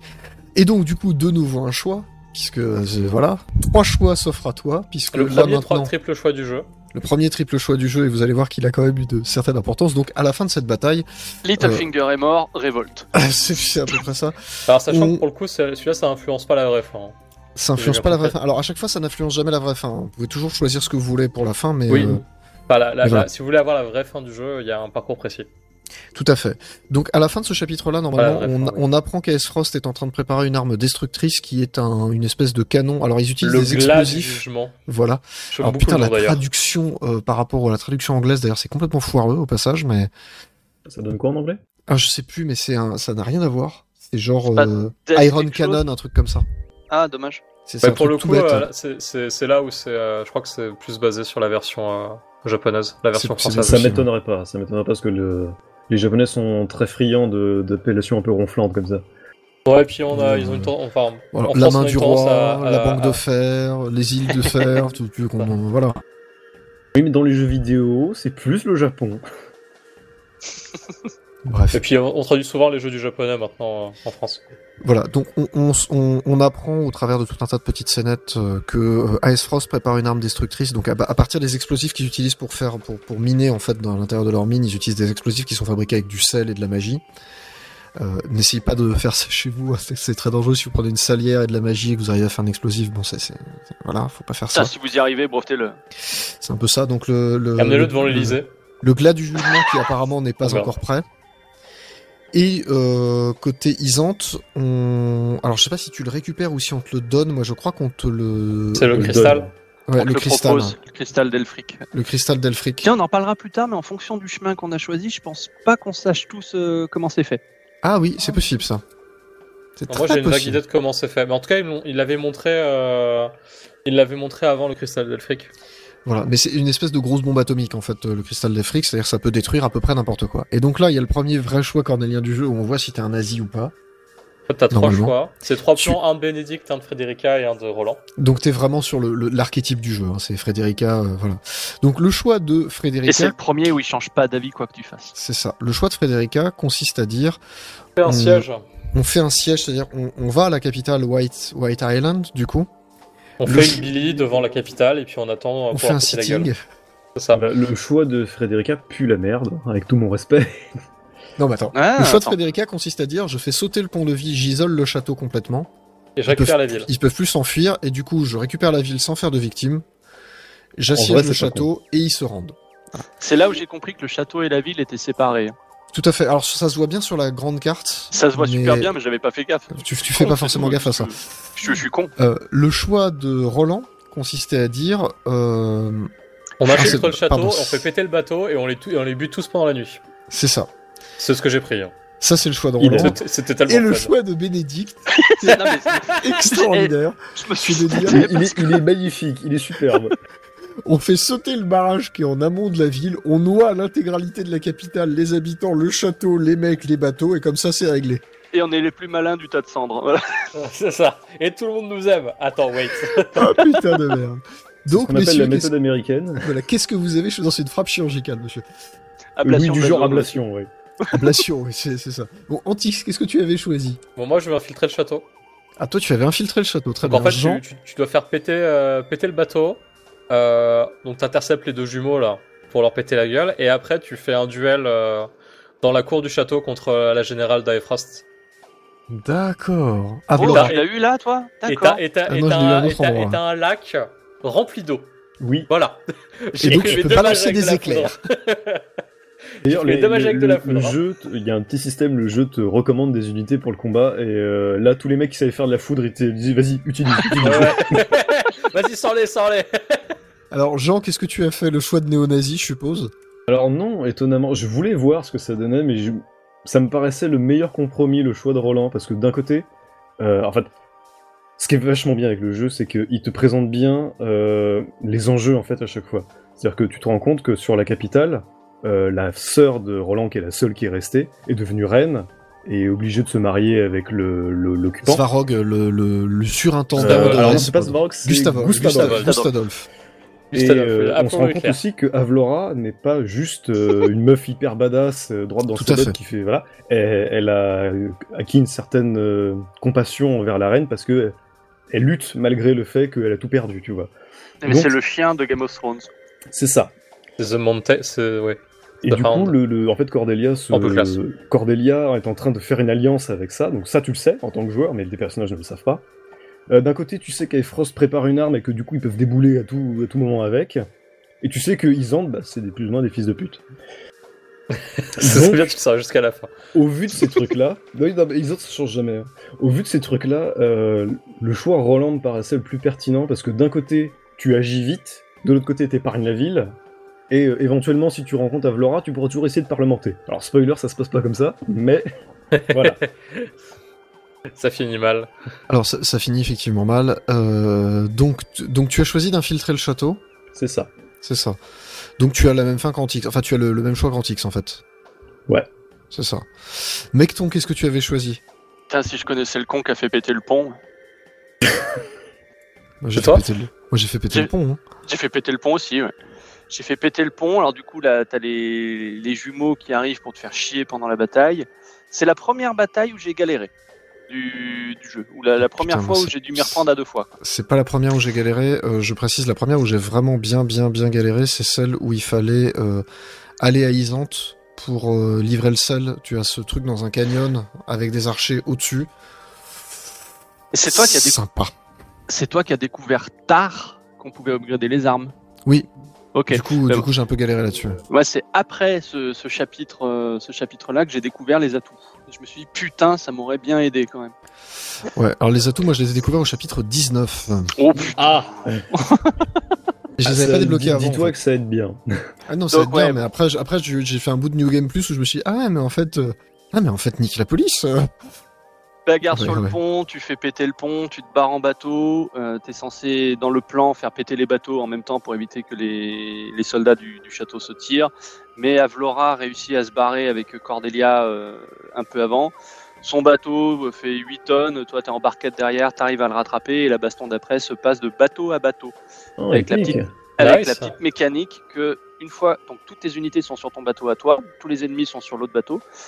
Et donc t'as les, Tu les archers. Voilà, une fois que t'es passé sur l'autre bateau, tu peux pas revenir en arrière. Parce qu'en fait, le tir vraiment est un plus haut que abordage. le leur. Enfin, c'est vraiment un abordage. Et ils te le disent clairement, ils te disent, il y a une tyrolienne, mais elle peut marcher que dans un sens parce que ton bateau est plus haut que le leur. Oh, c'est Bénédicte, qui te le dit. ouais. Donc bah, le truc, c'est de faire un peu le ménage avec les archers, un peu comme tu peux, et puis de, bah, de balancer Anna en mode fufu au milieu de tout ça, et puis de Et serrer de les fesses comme un. pour que ça voilà. passe. C'est à peu près ça la, la strat. Alors moi, j'avais fait un truc plus pute, c'est que j'avais mis Archibald au bout du bateau et qui. qui- qui Ah, tu l'avais déjà? Ah oui, je l'avais déjà. Ah, vachement tôt. Par donc, moi, j'ai hein. Désingué tout le monde à coups de flèche. Parce qu'en plus, je l'avais bien monté, donc euh, voilà. Ok. Oui, parce que ça, on peut en parler. Les persos annexes se débloquent en fonction de tes points de, de conviction qui sont cachés. Et Ah, Archibald, ah. Ah, ça. Archibald, bah, j'ai dû pas, ouais, ouais, j'ai pas dû faire les choix de moralité tout le long, parce qu'a priori, lui, tu l'as si tu es très très moral. Bah, Archibald, je l'ai eu avant, euh, avant de commencer. Je crois que je l'ai eu au moment de faire le- la livraison de contrebande de sel. Ah ouais, J'ai non, mais je- avant. Ah, je il y a l'ai eu eu- après le, je Il y a l'ai eu eu une après le bat- choix final. il y a une bataille, il y que avait je une un je l'ai petit sauté peu dessus. avant. Et alors, du coup, est-ce que vous avez tous la même fin euh, rapport à Avlora, Cordelia et Roland? Alors, Bah, moi, a priori, après le, le combat, euh, bah, c'est pareil pour, pour Jean. euh, c'est euh, Roland demande un duel contre Avlora, il la bat, et elle tombe dans le. Euh, rien- Enfin, ouais, petit détail, tu veux y aller, Mortal, ou pas, sur le petit oh, bah, détail vas-y, vas-y, vas-y. Donc, euh, Avlora euh, explique que non, euh, je vous rendrai pas la reine, euh, vous allez en faire de la merde, tout ça. Euh, elle sort de sa cabine, Roland est en train de se friter avec Avlora, Cordelia essaye de leur expliquer la situation, Roland va pour empaler Avlora, Cordelia se met au milieu. Voilà, voilà. Bien. donc, Je suis content d'avoir pris mon choix, du coup. Attends, tu vois, ça, veut dire que dans votre choix, Cordelia est morte? Non. Non, alors elle est Non. pas. on- Tu la prends après, mais sur le coup, t'es là genre. Oh, Ah, sur le coup, tu fais ah, ah, bah bordel. ah oui, euh, Game of Thrones, euh, J.R.R. Martin, c'est-à-dire même quand t'as l'impression d'avoir fait le bon choix, en fait, tu te fais ken. Et c'est vraiment ça, quoi. C'est-à-dire, tu te dis merde, on a tué sa sœur, putain. Et en fait, non, c'est bon, elle est très très très malade, mais elle est pas morte. Ouais, nous, Ouais. Elle, euh, elle s'empale pas dessus. euh. Je sais pas, mais tu vois, comme on disait, quelques temps avant, tu avais la scène où tu as Avlora qui prête allégeance à Cordelia, tout ça. et ça, ça te fait grave chier de voir que, ça, que, que ce choix-là termine là-dessus. quoi. Oui, qu'il n'y a, a pas de- d'avancement à ça. Euh, du coup, choix suivant, nous avons de nouveau euh, trois choix après à tes souhaits, après tout ce qui s'est passé. Euh, donc, on, on a trois choix en fait qui se proposent à nous parce que il y a eu, euh, il y a eu je ne sais plus quoi qui s'est passé. Enfin, en gros, on, on se retrouve. C'est un chapitre un peu bizarre sur le chapitre 15 parce que finalement, c'est un. C'est celui qui force le dernier acte. C'est genre, tiens, il y a C'est des ça, ouais, rumeurs ça, de ça machin. force un peu le truc. Donc, tu as trois choix soit retourner à Wolfort Voir papa. voir papa. Et, euh, et je sais plus pourquoi c'est un bon choix en fait. C'est-à-dire que j'ai l'impression que le truc était un peu forcé euh, dans mon Ouais, souvenir. Je sais quoi, il s'est réveillé, il faut lui annoncer la bonne nouvelle. hein. Faut lui Ouais, expliquer, c'est ça. faut lui expliquer en personne tout ce qui s'est passé parce que euh, sinon il est trop con, il comprend pas, il vote FN. C'est C'est- c'est c'est très, très- c'est bizarre parce que les autres choix te paraissent infiniment plus importants et urgents. C'est ça. Et t'as quand même ce choix-là. Et Serenor te dit, après l'avoir choisi, ah, mais j'ai quand même un mauvais pressentiment. I have a bad feeling about this. Ah, mais ils vont te le faire regretter après. hein. Ah oui, de toute façon tu vas le regretter après. Euh, donc tu as resté dans la cité royale et euh, exposé les royalistes corrompus, c'est-à-dire qu'en fait t'as ça, tout, un petit arc narratif qui se développe avec Cordelia et, euh, et Roland, dans lequel on te dit mais en fait Gustadolf s'il arrivait à régner finalement c'est parce que l'administration française s'était mis au service de l'ennemi et on appelait ça la collaboration les enfants. Yep. Voilà, et c'est à peu près ça, et on te dit, voilà, t'as tout un chapitre dans lequel tu vas aller, euh, effectivement, euh, poursuivre ces royalistes, en gros. Avec un truc très amer aussi. Enfin, du coup, je spoil le choix que j'ai pris. Mais...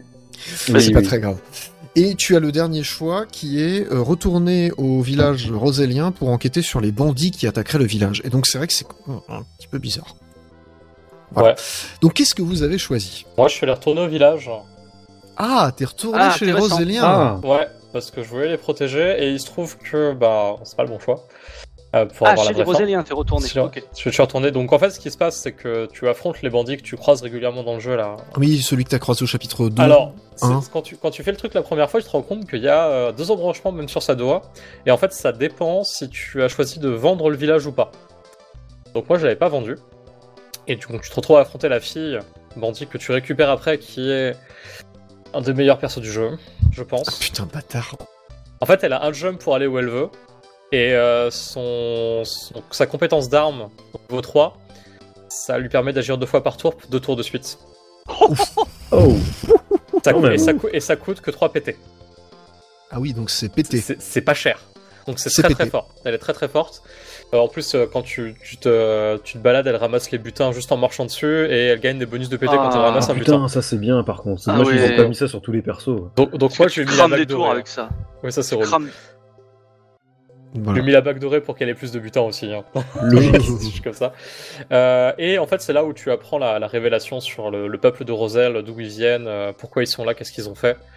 Euh, je pense que tu l'as aussi euh, tu par l'as la aussi. suite, hein. il te l'explique. Mais là, en gros, tu as la version, euh, la version avec la cinématique et euh, le doublage intégral sur la lecture du journal. Ah, Oh T'as peut-être la version complète aussi, parce que moi, il y a deux. En fait, il y a deux légendes sur les Roselles. C'est euh, petit 1, la légende de la mer, que moi j'ai appris beaucoup plus tôt, puisque comme j'ai. Je sais plus dans quel chapitre, en fait, la légende de la mer, je l'ai appris bien avant. Alors la mer, que- la flotte ou avec un accent Euh, non, la flotte. Ok. Ah, Non, avec un accent. Donc, pas la mer, euh, pas la mère de Frédérica, quoi. Pas la mère de Frédérica. Non, il y a une légende rosélienne. Il y a deux légendes roséliennes dans le jeu. La première qui dit qu'en fait, au sud de Norzelia, il y a un continent infini et te- tout le monde te dit mais personne n'a jamais été là, c'est trop dangereux. Et qu'au bout de ce continent, il y a un lac infini euh, avec du sel qui s'appellerait la mer. Ouais. Voilà, Et D'ailleurs, dans les petits cahiers que tu récupères, t'as un chroniqueur de, de, de Rosélie, de tout à fait. Norzelia, pardon, le, donc le continent dans lequel tu dis, qui dit bah euh, à la fin du monde, il y a un continent complètement désert et ceux qui y ont- y sont allés sont- n'en sont jamais revenus. Et lui, il dit lui-même qu'il n'y est pas allé parce qu'il tient à sa vie, tu vois. Tu sais que ce chroniqueur, je, je me suis fait un film, pour moi c'est un Isantais, celui qui a toujours une cagoule avec une sale gueule, C'est possible. hein. Que tu L'énigme vois de temps en Ce, temps. ce serait Énigme, pas... c'est ça, ouais. Pour moi, ce c'est lui. euh. Peut-être que je me plante, hein, mais Ça pourrait être. hein. Ça pourrait. Euh, donc, euh, Jean, qu'est-ce que tu avais choisi? Alors moi, j'avais choisi de prêter main forte à Roland et j'ai eu un sale goût dans la bouche après. hein. Ah, donc tu, as, tu as essayé de dénoncer les royalistes? Alors, je sais pas si dénoncer le mot Ah, exact, vu ce qui s'est passé. Alors vas-y, bah dis-nous ce qui s'est passé, parce que moi, j'ai Bah, pas- alors là, je sais pas du tout ce qui s'est passé. euh, on, on met à jour le, on met à jour que Patriot, un mec qu'on voit depuis le début, Et qui a une girl de Forbes sur son artwork. voilà, qui a une gueule de pupute et qui s'avère être une pupute. Étonnant, hein. Grosse surprise. Spoiler alerte. Et du coup, on s'avère qu'il y a des malvers... enfin, il s'avère qu'il y a des malversations par rapport aux, aux ressources que tu as demandé à Isante pour la, reconstruction de Glenbrook. Et qu'il y a une partie qui est accaparée par cette espèce de classe dirigeante un petit peu de royalistes. Et du coup, tu mets à jour le truc, tu vois les agissements de Patriot, qui est quand même un gros fils de pute. Enfin, Il fait... euh, Il laisse crever les gens et tout ça, il les fume en prétextant euh, des, des parjures à la famille royale, etc. Et, et derrière, tu le fumes. Et derrière, tu le fumes au lieu de parlementer avec. Et le pire, et c'est ça que je trouve dommage dans le côté un peu euh, unidirectionnel du jeu euh, vis-à-vis des batailles, c'est que quand tu, le, quand tu lui mets bien sa race et qu'il est à 1000 PV, il te, t'as euh, Frédérica, je crois, ou un autre personnage qui dit euh, c'est bon, euh, il, en a, il, a, il en a eu pour son grade, tu peux t'arrêter là. Et t'as pas la possibilité de juste le tuer. Et il meurt vraiment. Il se fait Oui. exécuter et après derrière, le peuple te craint en fait. Craint Roland. Oui, oui, c'est ça. c'est- Tu, tu, tu te retrouves. Oh putain, il craint Roland. Ah, parce que Roland, chez, moi, c'est une grosse tentouse. Hein. Qui, qui Personne le explique ça. craint, hein. Je pense que c'est ça qui explique sa réaction en fait dans la fin. C'est bien possible. C'est bien possible. Mais du coup, c'est intéressant ce que tu dis parce qu'effectivement, les, les, tu, tu me disais un peu en off que finalement, le, le seul vrai défaut du jeu, c'est que les, les objectifs de cartes sont un peu toujours les mêmes. C'est-à-dire, généralement, c'est rouler sur l'armée l'armée adverse. Oui. Il y a quelques cartes qui changent un peu, mais ça reste quand même éliminer toute l'armée adverse et c'est un peu dommage parce qu'effectivement, dans ce genre de cas-là, le mettre à mi-PV, ça devrait te donner le choix de dire bon, j'arrête la bataille là. c'est là que j'interviens. Euh, donc peut-être que Frédérica justement dit c'est bon, il en a eu assez, que ça se termine comme ça. Sauf que moi, dans la bataille, Frédérica était morte. Du coup, ce dialogue, je l'ai pas eu. Ah Il a, il a fallu que j'aille à 0 PV, que je le dégomme complet. Et alors, peut-être qu'il y a une différence sur la scénette après. Mais donc, moi, c'est moi qui l'ai buté. Et la petite scénette après, donc la scénette qui se passe avant, tu vois, il se passe un truc avec des parents, des enfants, tout ça, t'as un petit espoir. La scénette après, en fait, donc tu vas réconforter ses enfants. Et là, la petite gamine fonce sur Roland avec un couteau en disant euh, Mes parents sont morts, c'est ta faute. Oui, oui, j'ai eu ça aussi. Euh. T'as eu ça aussi. shit. Ah oui, la, la, la gamine, je, je, je félicite le jeu d'acteur en japonais, en tout cas, c'est poignant, hein, vraiment. Ah, c'est génial, c'est génial. Putain, mais c'est, ils sont hardcore vos choix quoi.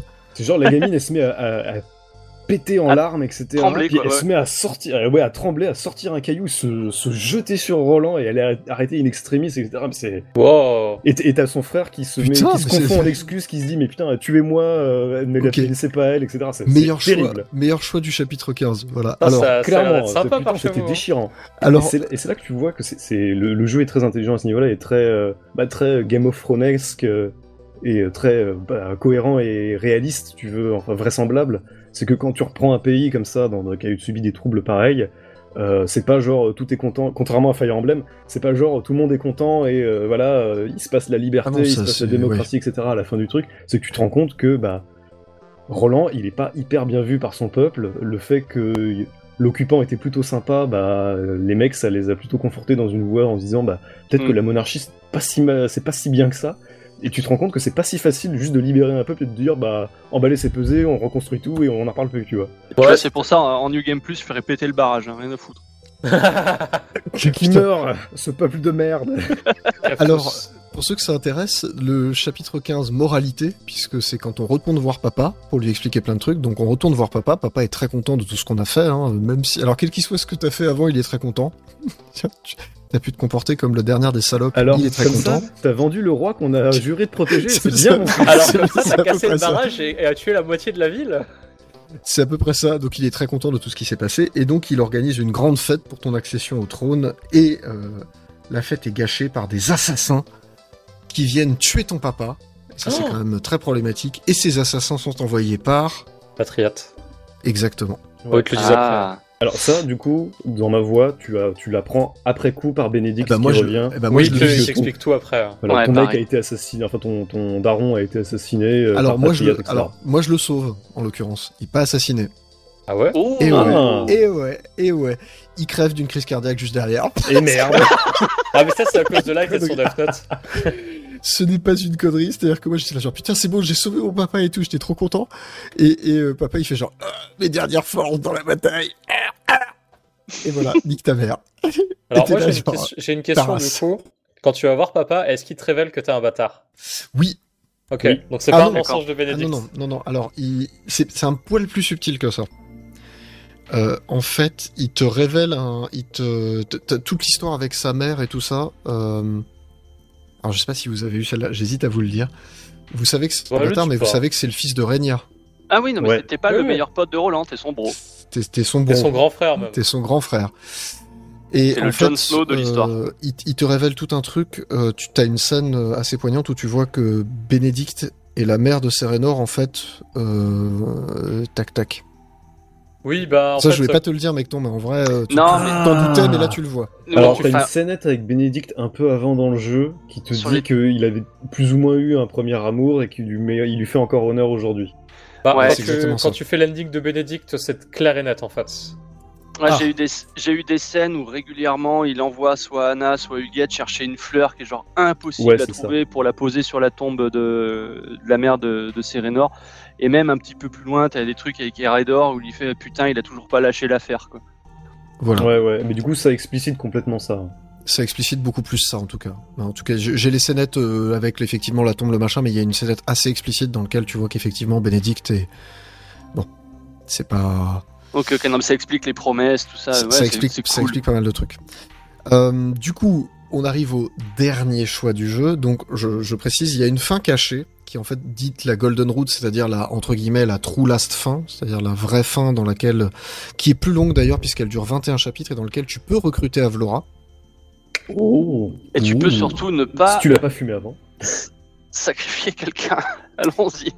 Alors allons-y, parce que tu as trois choix. En fait, c'est le, c'est le dernier truc à, à trois choix, et tu as trois choix. Tu as le choix de la fin dite moralité.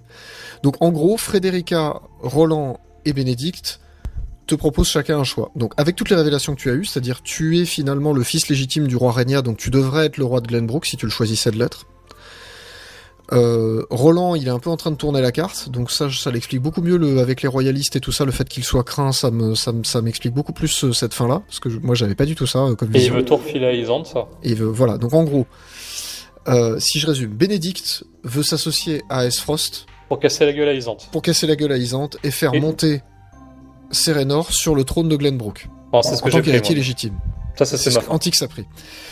La fin de Roland, c'est au contraire, Roland veut s'associer à Isante pour que tout le monde vive dans l'égalité euh, et la probité euh, de la foi et tout ça, et casser la gueule à. Esfrost. Sauf les Roséliens. Et donc sacrifier les Roséliens.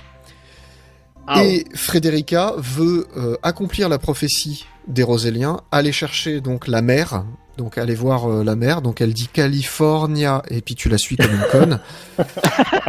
Putain. Je suis désolé. Euh, donc libérer les Roséliens, donc ça veut dire libérer les Roséliens à la source de Dizante et partir en quête de cette terre inconnue, sachant que quand tu as cette fin-là, euh, tu n'as que la moitié de la légende. C'est-à-dire que tu as la légende comme quoi les, le- les cristaux de sel se, se trouvent dans la fameuse mine d'Aesfrost qui est au nord, il y a des cristaux de sel, on vous en a parlé tout à l'heure.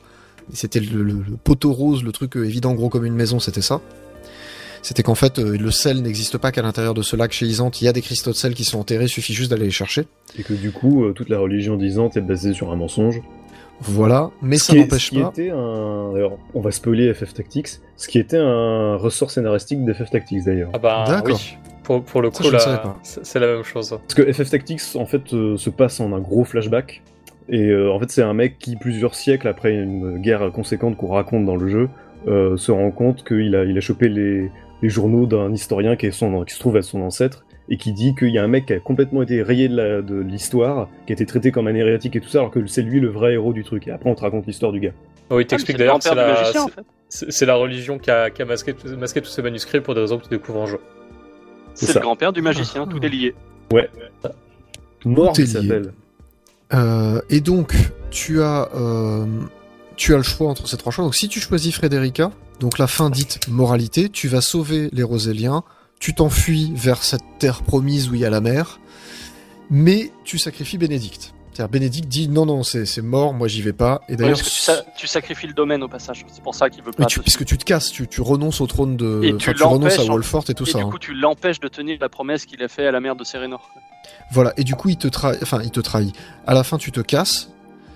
Euh, on, on, on va pas dire la fin tout de suite, vous allez chialer. Je, vous Ah, mais vous allez waouh. vraiment chialer comme des grosses merdes.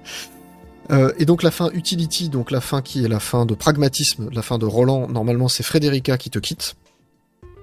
Parce que tu vas laisser Isant, toi- enfin les Roseliens Isant, donc forcément les contre.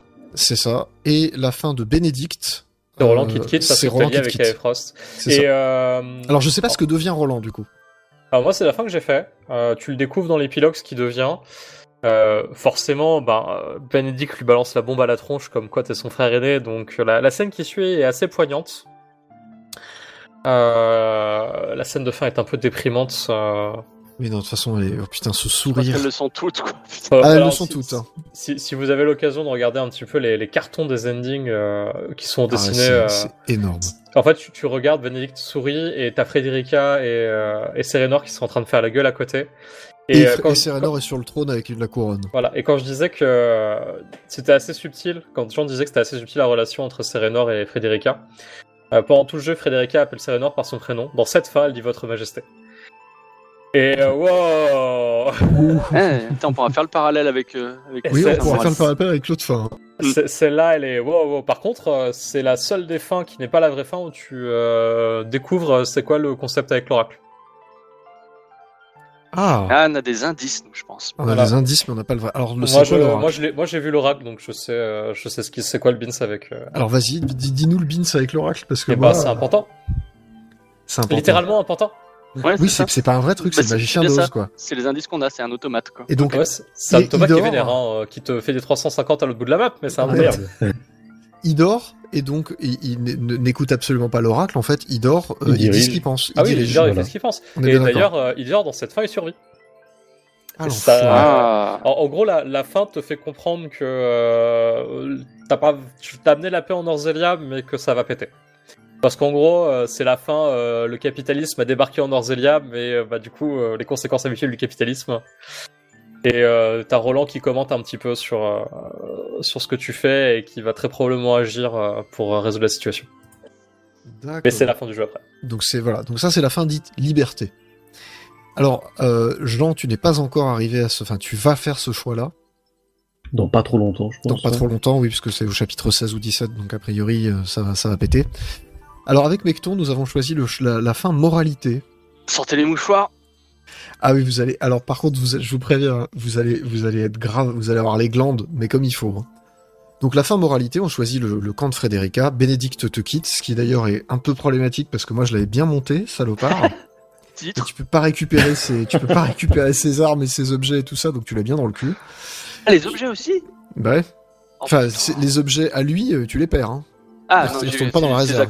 Ces accessoires, ils retournent dans ton inventaire, non? Non, non. Oh putain. Comment il se casse avec ce Je bâtard savais que je, je fallait rien lui équiper à cette sourasse là. c'est exactement ça. Alors par contre, moi j'ai la chance d'avoir fait ce chapitre-là avec Milo, puisque j'ai fait la partie moralité sur le chapitre 15. Mhm. Donc j'avais quand même un perso assez costaud. Mais, euh, mais malheureusement, il a Je suis pas. désolé. Euh, Milo et moralité, ça a l'air un peu antinomique, mais bon. Et je pense qu'elle change Alors- de camp, non? Non, non, alors Milo, elle change pas du tout de camp. Euh, à partir du chapitre 15, si t'as choisi ce- la- de, de retourner à Glenbrook, en fait, elle te suit, et en fait... Disons que euh, Serenor et Milo Je sais pas s'il a consommé avec Frederica, mais avec Milo, je suis à peu près certain. hein. Oh là là. Ah bah écoute, Game of Thrones. Quoi, Non, si mais là, vite Là, tu viens de me ruiner le petit détail de la fin que j'aime beaucoup. Je suis désolé.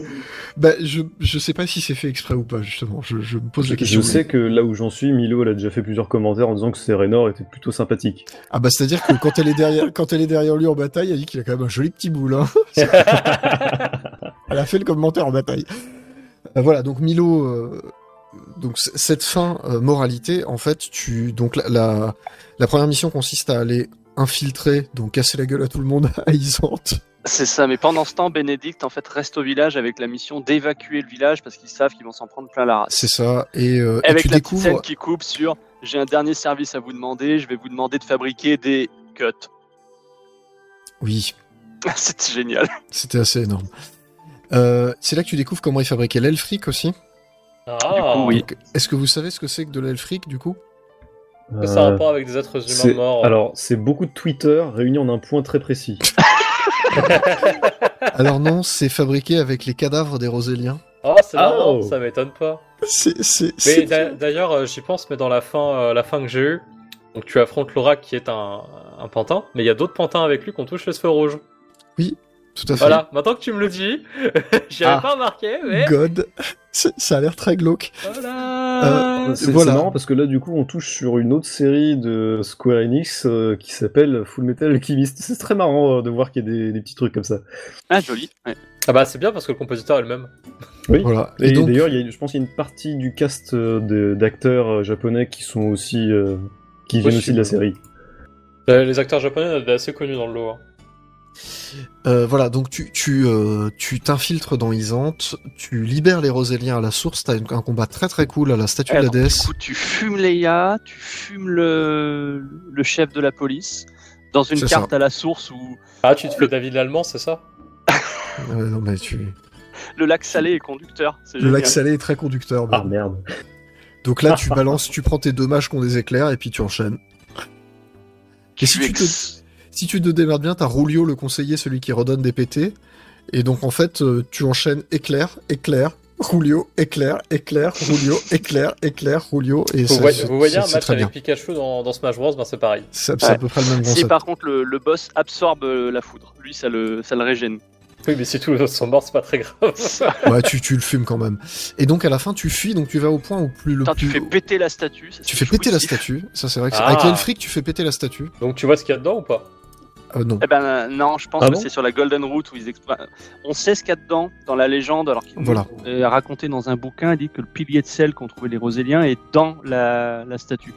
Et je m'attendais à ce que quand il la pète, il dit bah regardez le pilier est là, machin, et ça C'est passe. c'est même, euh, c'est même ça- plus qu'une légende parce que quand tu récupères la roche de machin, tu enfin, la roche de sel euh, rose là, Mhm. tu Ouais. sais que c'est la mère de Frederica qui l'a ramené. Et Oui. plus tard, t'apprends dans son journal intime que c'est euh, en fait une partie d'un pilier de sel de sur Ouais. lequel a été construit la statue. Tiens, je le place au passage. Le boîtier du collector, c'est le journal de la mère de Frédérica. Voilà. Et ça c'est cool comme détail.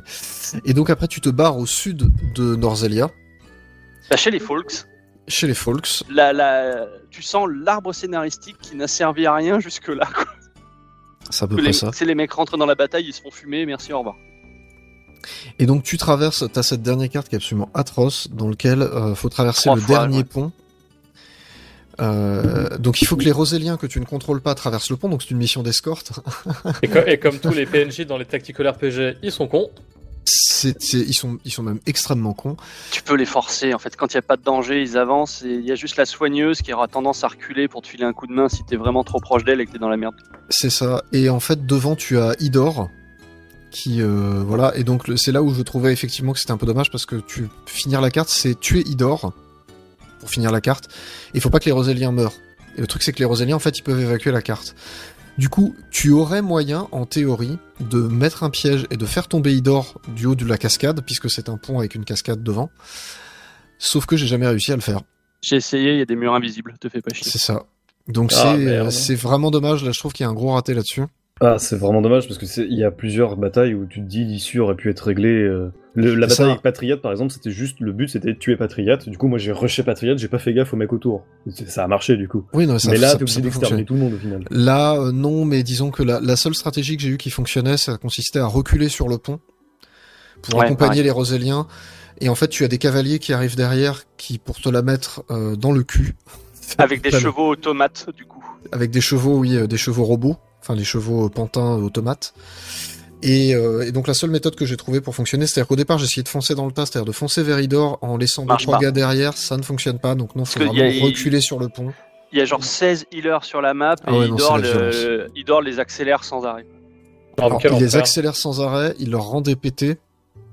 C'est l'enfer. Cette carte, c'est l'enfer. Et quand il dit 16 soigneurs, c'est pas une blague. hein. Il y a genre, sans déconner, il y a déjà il y a les surineurs isantais qui sont déjà bien violents. Oui, alors pour moi, c'est eux les plus fumés du jeu, parce que eux Ah, ont clair. double tour gratos. Quoi. Ils ont double Ah tour ouais, gratos. Ah non, c'est violent. Ah il y oui, a ça des- a l'air d'être vénère votre carte. En Il y a des boucliers isantais, il y a des lances isantaises. Euh, eux, ils sont bien violents aussi parce que les lances isantaises, ils ont le. Ils ont la carte pour T'as attaquer pas à trop. 3. Ouais. Ouais, Oh, les, cavaliers, les cavaliers dans la fin de, de Bénédicte, c'était euh, c'était mon cauchemar. hein. Ah, Mais c'est ça. Mais là, là t'imagines, t'as des t'as des boucliers. Donc déjà les boucliers. euh, Alors heureusement, ils sont très sensibles au froid. Donc quand t'as Corentin, tu t'en sors à peu près. Je l'avais pas. Bah moi c'est là où j'ai réussi à m'en sortir. Sinon c'est euh, soleil euh, soleil vert de Frederica. Il n'y a pas le choix. hein. Et c'est en fait sur ce- cette bataille-là que je me suis rendu compte que tu une unité en fait peut utiliser un objet de soin sur une autre. Ah putain, je sais pas comment t'as fait avant parce que. Ah, je, moi, je- je moi, m'en suis rendu compte bien avant. Dieu merci. C'est hein. Pareil. hein. Mais donc cette bataille-là, c'est là où moi, la première fois que j'ai fini le jeu, en fait, je suis repassé en facile pour la faire parce que je me faisais vraiment trop rouler dessus. Et c'est ce matin où je me suis dit, allez, rien à foutre, je prends deux heures, je la fais. Et il a fallu que je recommence quand même six fois en Ah ayant à peu près la bonne strat. Non, je l'ai fait trois fois comme toi en avançant sur le pont avec les pièges à ressort pour les faire reculer au max et jusqu'à ce qu'ils s'isolent un par un, les flèches Alors, aveuglantes. Donc moi, sans piège à ressort avec les murs de glace pour les bloquer au fur et à mesure et reculer les reculer en fait de deux trois cases les, les tanks. Parce que l'autre côté Et du pont, une fois que tu as fumé les cavaliers, il y a deux archers, ça va assez bien quoi. Ouais, je suis d'accord. Les... Mais elle, elle est très vénère cette carte et donc tu tues Idor Quand Enfin. soudain, et soudain, c'est le drame. phase 2. Alors euh, Idor se réveille. euh, il C'était même pas ma forme finale. C'est à peu près ça. Il commence à balancer d'une espèce d'énergie violette qui est la même que les, les Elfric. Donc tu te rends compte qu'en fait son bâton qui transporte c'est probablement des cadavres de Roséliens. Ouais. Ouais. Ça a l'air drôlement bien. You know, for kids.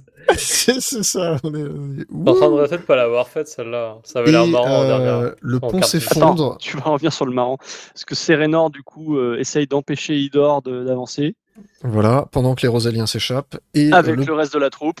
et le pont explose avec Serenor et Idor dessus. Ouais, bah du coup, il dort, Ouais. euh, Serenor. Les deux, les deux meurent. Les deux meurent. Ah, Les deux meurent. Et le petit détail, c'est que, comme tu disais, Frédérica, tout le long, appelle Serenor Serenor. Et là, elle l'appelle mon mari. Oh oh c'est Voilà. mignon. Et elle donc elle ramasse dans le dans le au- au- en bas de la cascade, elle ramasse le bracelet qu'elle lui- enfin le, le collier pardon qu'elle lui avait le pendentif qu'elle lui avait filé un peu plus tôt dans le jeu. Euh, pareil dans une scénette un peu à part. Et donc il se dirige vers le- le- la terre promise des Roséliens et c'est effectivement la mer. Et donc Super la- bel effet graphique, d'ailleurs. Ouais, vraiment très très bien. Et donc euh, la, la dernière scène, c'est genre dix ans plus tard, quelque chose comme ça. Ouais. Où tu vois une petite gamine. Alors tu sais pas si c'est la fille de Serenor et Frederica. Il y a un petit sous-entendu là-dessus, mais c'est pas très clair, je trouve. Je sais pas, non, parce qu'elle dit euh, mon papy et ma mamie m'ont parlé de toi ou un truc comme ça. Ouais, mais euh, oui, je sais pas. C'est- ça m'a paru un peu curieux. Je me suis dit ça, pourrait être rigolo. Et donc là, cette fin-là, la fin moralité, en fait, la seule chose que tu as, c'est t'as l'étendue de mer, t'as les Roséliens qui sont sur la plage, et t'as Frederica qui tient le collier euh, qu'elle avait filé à Serenor. Et c'est tout. T'as pas eu l'épilogue? Si, l'épilogue est très bien. Parce que C'est la coup, fin donc, il t'ex- Med. il t'explique que tu t'es barré, c'est le speul complet sur le continent, tout le monde se met sur la tout le gueule. monde se met sur la mouille. Isande, ça s'est genre déchiré en deux entre les fidèles et ceux qui acceptent que la, regi- la- leur religion n'existe pas, pendant que Aesfrost continue à leur mettre sur la gueule. Il y a la guerre civile en Aesfrost entre Gustadolf et, et Svarog. Et donc, t'as une petite scène dans le, la salle du trône de Gustadolf qui fait Bon, alors comment ça se passe la bataille, machin, tout ça? Bah écoute, c'est un peu la merde et tout. Il fait Ah, mais tu vas nous arranger, tu vas nous arranger ça, euh, n'est-ce pas? La caméra s'élargit. N'est-ce pas, Bénédicte? Ah, Cette sale race! Oh le crime. En même temps, Et le, euh, et le gars dit oui j'ai tout mis en place machin vous inquiétez pas il va il va tomber sur un couteau par accident. Euh, maintenant si vous pouviez tenir votre promesse et puis me rendre les terres des Wolfort c'est cool suite. En même temps, c'est pas étonnant vu, vu son choix euh, à ce moment-là. hein. Enfin, vu Mm. avant le Ning. Et du Voilà. coup, personne n'a fait Roland. Et personne n'a fait Roland. Mais a priori, Roland, euh, tu vas aller défoncer à Frost. Oui, bah voilà, mais tu ne sais pas qui c'est. Enfin, tu vas défoncer Frost, tu vas perdre Federica. Alors je me, mais tu je sais me pas ce que ça va être la fin. j'ai lu les spoils parce que je savais que personne Ah. la lirait. Je Alors suis allé attention, à spoil aussi. euh. Donc bon, la, religion isantèse domine le continent. Euh, Frédérica est devenue une espèce de nonne qui, qui prêche euh, en disant la, votre religion n'existe pas, votre religion n'existe pas, et elle s'est rasée la tête. Oh putain. Merde. Ah la vache. Forcément. Forcément, valait mieux qu'elle se rase la tête pour qu'on lui foute Alors, la paix. Bah, C'est la- du coup, ça, c'est la fin euh, liberté. Du coup, euh, Non, c'est la fin pragmatisme, ça. Ah, pragmatisme, pardon. La Liber- liberté, liberté, c'est la fin de liberté et que du coup, bah, Frédérica finisse comme euh, la libération. Mais ça, C'est c'est- Un petit, petit truc rigolo sur la fin, euh, sur la fin liberté, donc le boss final c'est le- l'oracle. Euh, c'est euh, Federica qui a donné le coup final en lui balançant un coup de son livre dans la tronche. Ah, génial. Bon, il se trouve que Anna a filé un coup de main en mettant une coup de dague dans le dos, mais euh, Oh, c'est une touche sympa. Mais Ouais. en fait, cette carte, je pensais que j'allais la perdre la première fois. Et je me suis retrouvé à finir avec euh, juste les quatre nanas euh, de mon équipe, à savoir Frederica, Anna, Trish et euh, la soigneuse. Et elles m'ont, euh, elles ont défoncé le boss. Une Putain. fois que j'ai- une fois que j'avais Nice. géré les- la, la première vague d'ennemis, euh, tant qu'il n'y en avait pas une des trois, quatre qui mouraient, c'était gagné. Oh, Pas mal. Nice. Ouais, merci, alors- merci les atouts aussi. hein. Et alors, je sais pas vous, mais là, j'ai qu'une envie, c'est ce putain de chapitre 17, tout faire pour pouvoir répondre. Il y a un autre moyen. Alors oui, parce qu'effectivement, on a écrit les trois fins, donc il y a- il y, a une quatrième fin qui est la dite la Golden Route, qui est en fait la entre guillemets la vraie fin, qui est en fait le choix de Serenor. C'est-à-dire jusqu'à présent, c'est les trois fils de pute là qui à chaque fois disaient non non mais eh, je, suis, je suis ta femme quand même. euh, vas-y viens, on va sauver les Roséliens. Va, viens, vas-y, on va sauver les Roséliens. Il y a ton bro qui est là en mode vas-y, vas-y bro viens. Ils hantent, ils hantent. Viens, La ils religion. Et puis t'as Bénédicte qui dit allez viens viens Zig Heil, Zig Heil. pour ta maman, pour ta maman C'est- je suis désolé, c'est quand même à peu près ça. Et donc Moi, je là pense que t'as le le plus nazi des deux, ça reste quand même Roland. hein. Ah, Au putain, final, ouais. mec. Bénédicte, pour moi, c'est Margaret Thatcher au final. Bénédicte. juste à marcher. Putain, mais la fin moralité, mais Bénédicte qui est là en mode je claque la porte parce que vous êtes des connards et qui derrière va chez AS Frost en mode ouais, t'inquiète, Oui. je, vais, je vais le faire ton gros canon euh, qui va broyer les gens. J'ai pas dit ce qu'ils demandent aux gens de construire avant que la scène coupe. En fait, c'est des épouvantails pour faire croire à l'armée isantèse qu'il y a une armée de malades chez les Wolfort. Oui, voilà. Et, et ça marche. Oh bah, il est bon, hein. Attends, dans, le, Ça marche. dans, la, dans, dans la partie, euh, dans sa fin à lui, il fait croire. euh, il balance des infos sur un des sept saints et il lui fait croire que euh, pour le, le, for- le forcer à combattre, à sortir sur le champ de bataille, il lui envoie une info comme quoi Roland va, attaquer euh, mon armée par derrière.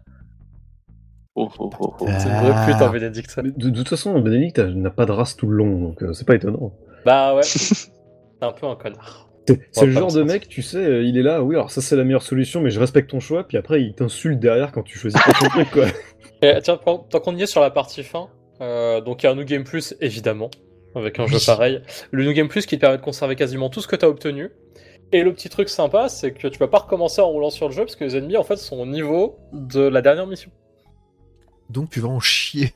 Parce que Mais la dernière mission de moralité, mon gars, t'en chies des bulles carrées, quoi.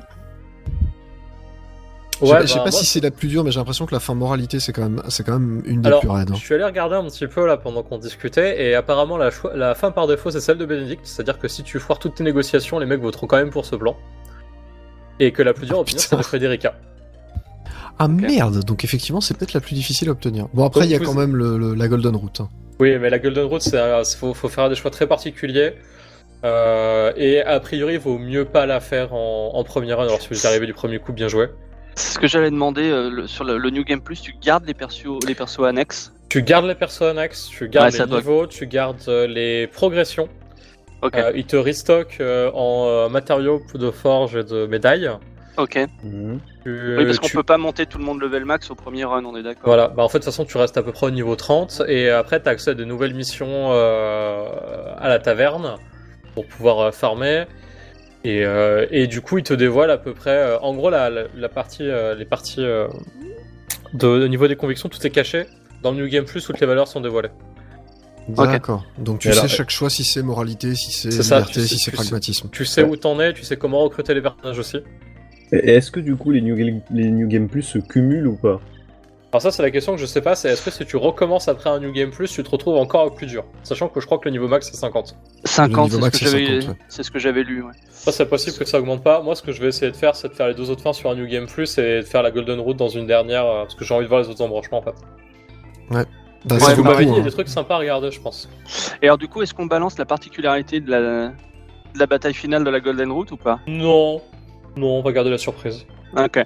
Mais voilà, on vous conseille quand même de pas la faire avant d'avoir des persos annexes euh, à bon niveau. Oui, de toute façon, je pense qu'il y, a- il y a quand même une. Ah, si, si vous vous souvenez de l'acte 4 de Radiant Dawn, c'est un peu le même concept. Voilà. Bah, comme ça, on l'a balancé. Voilà, mais comme ça ceux qui savent pas ils trouveront pas. Tout à fait. Euh, du coup, on va se quitter ici parce que cette émission a duré oh putain. Beaucoup trop longtemps. Après, il y a eu une interruption de 10 minutes pour des raisons techniques. euh, voilà. Ah, on fait ce qu'on peut. voilà. Bref. Euh, Non, mais ça le mérite, c'était c'était vraiment, vraiment bien. Ça, Ouais, ça moi- le moi, je méritait pense que largement. Je pense que c'est- ça va être un de mes jeux de l'année. hein. Il a juste un nom pourri, ça c'est. Ah ouais, ça j'avoue, c'est nul. Bah, Il a un, nom pourri et un gameplay qui euh, bah, aur- aurait mérité d'être un tout petit peu plus raffiné. Je pense qu'il y avait des améliorations à faire, mais. euh, Mais pour le reste, je trouve, je que, je trouve que le tout est, est très bien ficelé en fait. C'est c'est- Oui, c'est c'est un que- jeu très complet. Bah, moi, Mine c'est de un rien, jeu il qui, y a- m'a- qui- qui m'obsède depuis 3 semaines, donc c'est le signe que c'est un bon jeu. C'est un Ah peu oui, ça. Tiens, mine de rien, dans les crédits de fin, si vous regardez, il y a l'équipe de dev, elle est pas si grosse que ça. Il y a autant de devs que de scénaristes. Ah bah non, mais ils ont le budget des petits fours de FF7, hein. Ouais, c'est ça. Le remake. peu ça. Hmm. Euh, donc oui, on, on, on va s'arrêter là. Je peux vous donner le programme de dans deux semaines, puisqu'a priori on parlera au moins de Nintendo Switch Sport. Oui. Puisqu'il sort ce vendredi, normalement. Oui. Euh, et potentiellement, euh, on parlera d'un autre jeu, ou d'un autre sujet, je sais pas exactement. Peut-être qu'on fera une petite rétrospective Wii Sports, je ne sais pas, ça peut être rigolo à faire, je pense, comme, comme idée. Euh, Ressortez les Wiimotes. Ressortez les Wiimotes, c'est un peu ça. Euh, quoi qu'il arrive, on vous fait de très très très gros bisous. On remercie Jean, notre invité, qui nous a fait l'honneur euh, et le privilège de nous accompagner tout au long de cette émission qui fut fort longue pour discuter de Triangle Stratégie avec Bon, on lui a spoilé toute la fin, mais. euh, Mais c'est pas grave, il choisira Roland parce que celle-là, on lui a pas ouais, spoilé. bande de bâtards. Non, bah, c'est c'est un honneur pour moi d'être invité. De toute façon, je suis l'émission depuis un petit bout de temps, donc euh, voilà, ça, ça fait plaisir. Ça fait extrêmement plaisir. Euh, on espère te réavoir éventuellement maintenant que tu es dans les, dans les petits papiers du dojo. Hein. Si t'as envie de passer une tête, faut pas hésiter. Bref, on vous fait de très très très très gros bisous et on vous dit à dans deux semaines. Ciao tout le monde Ciao, ciao. Ciao Bisous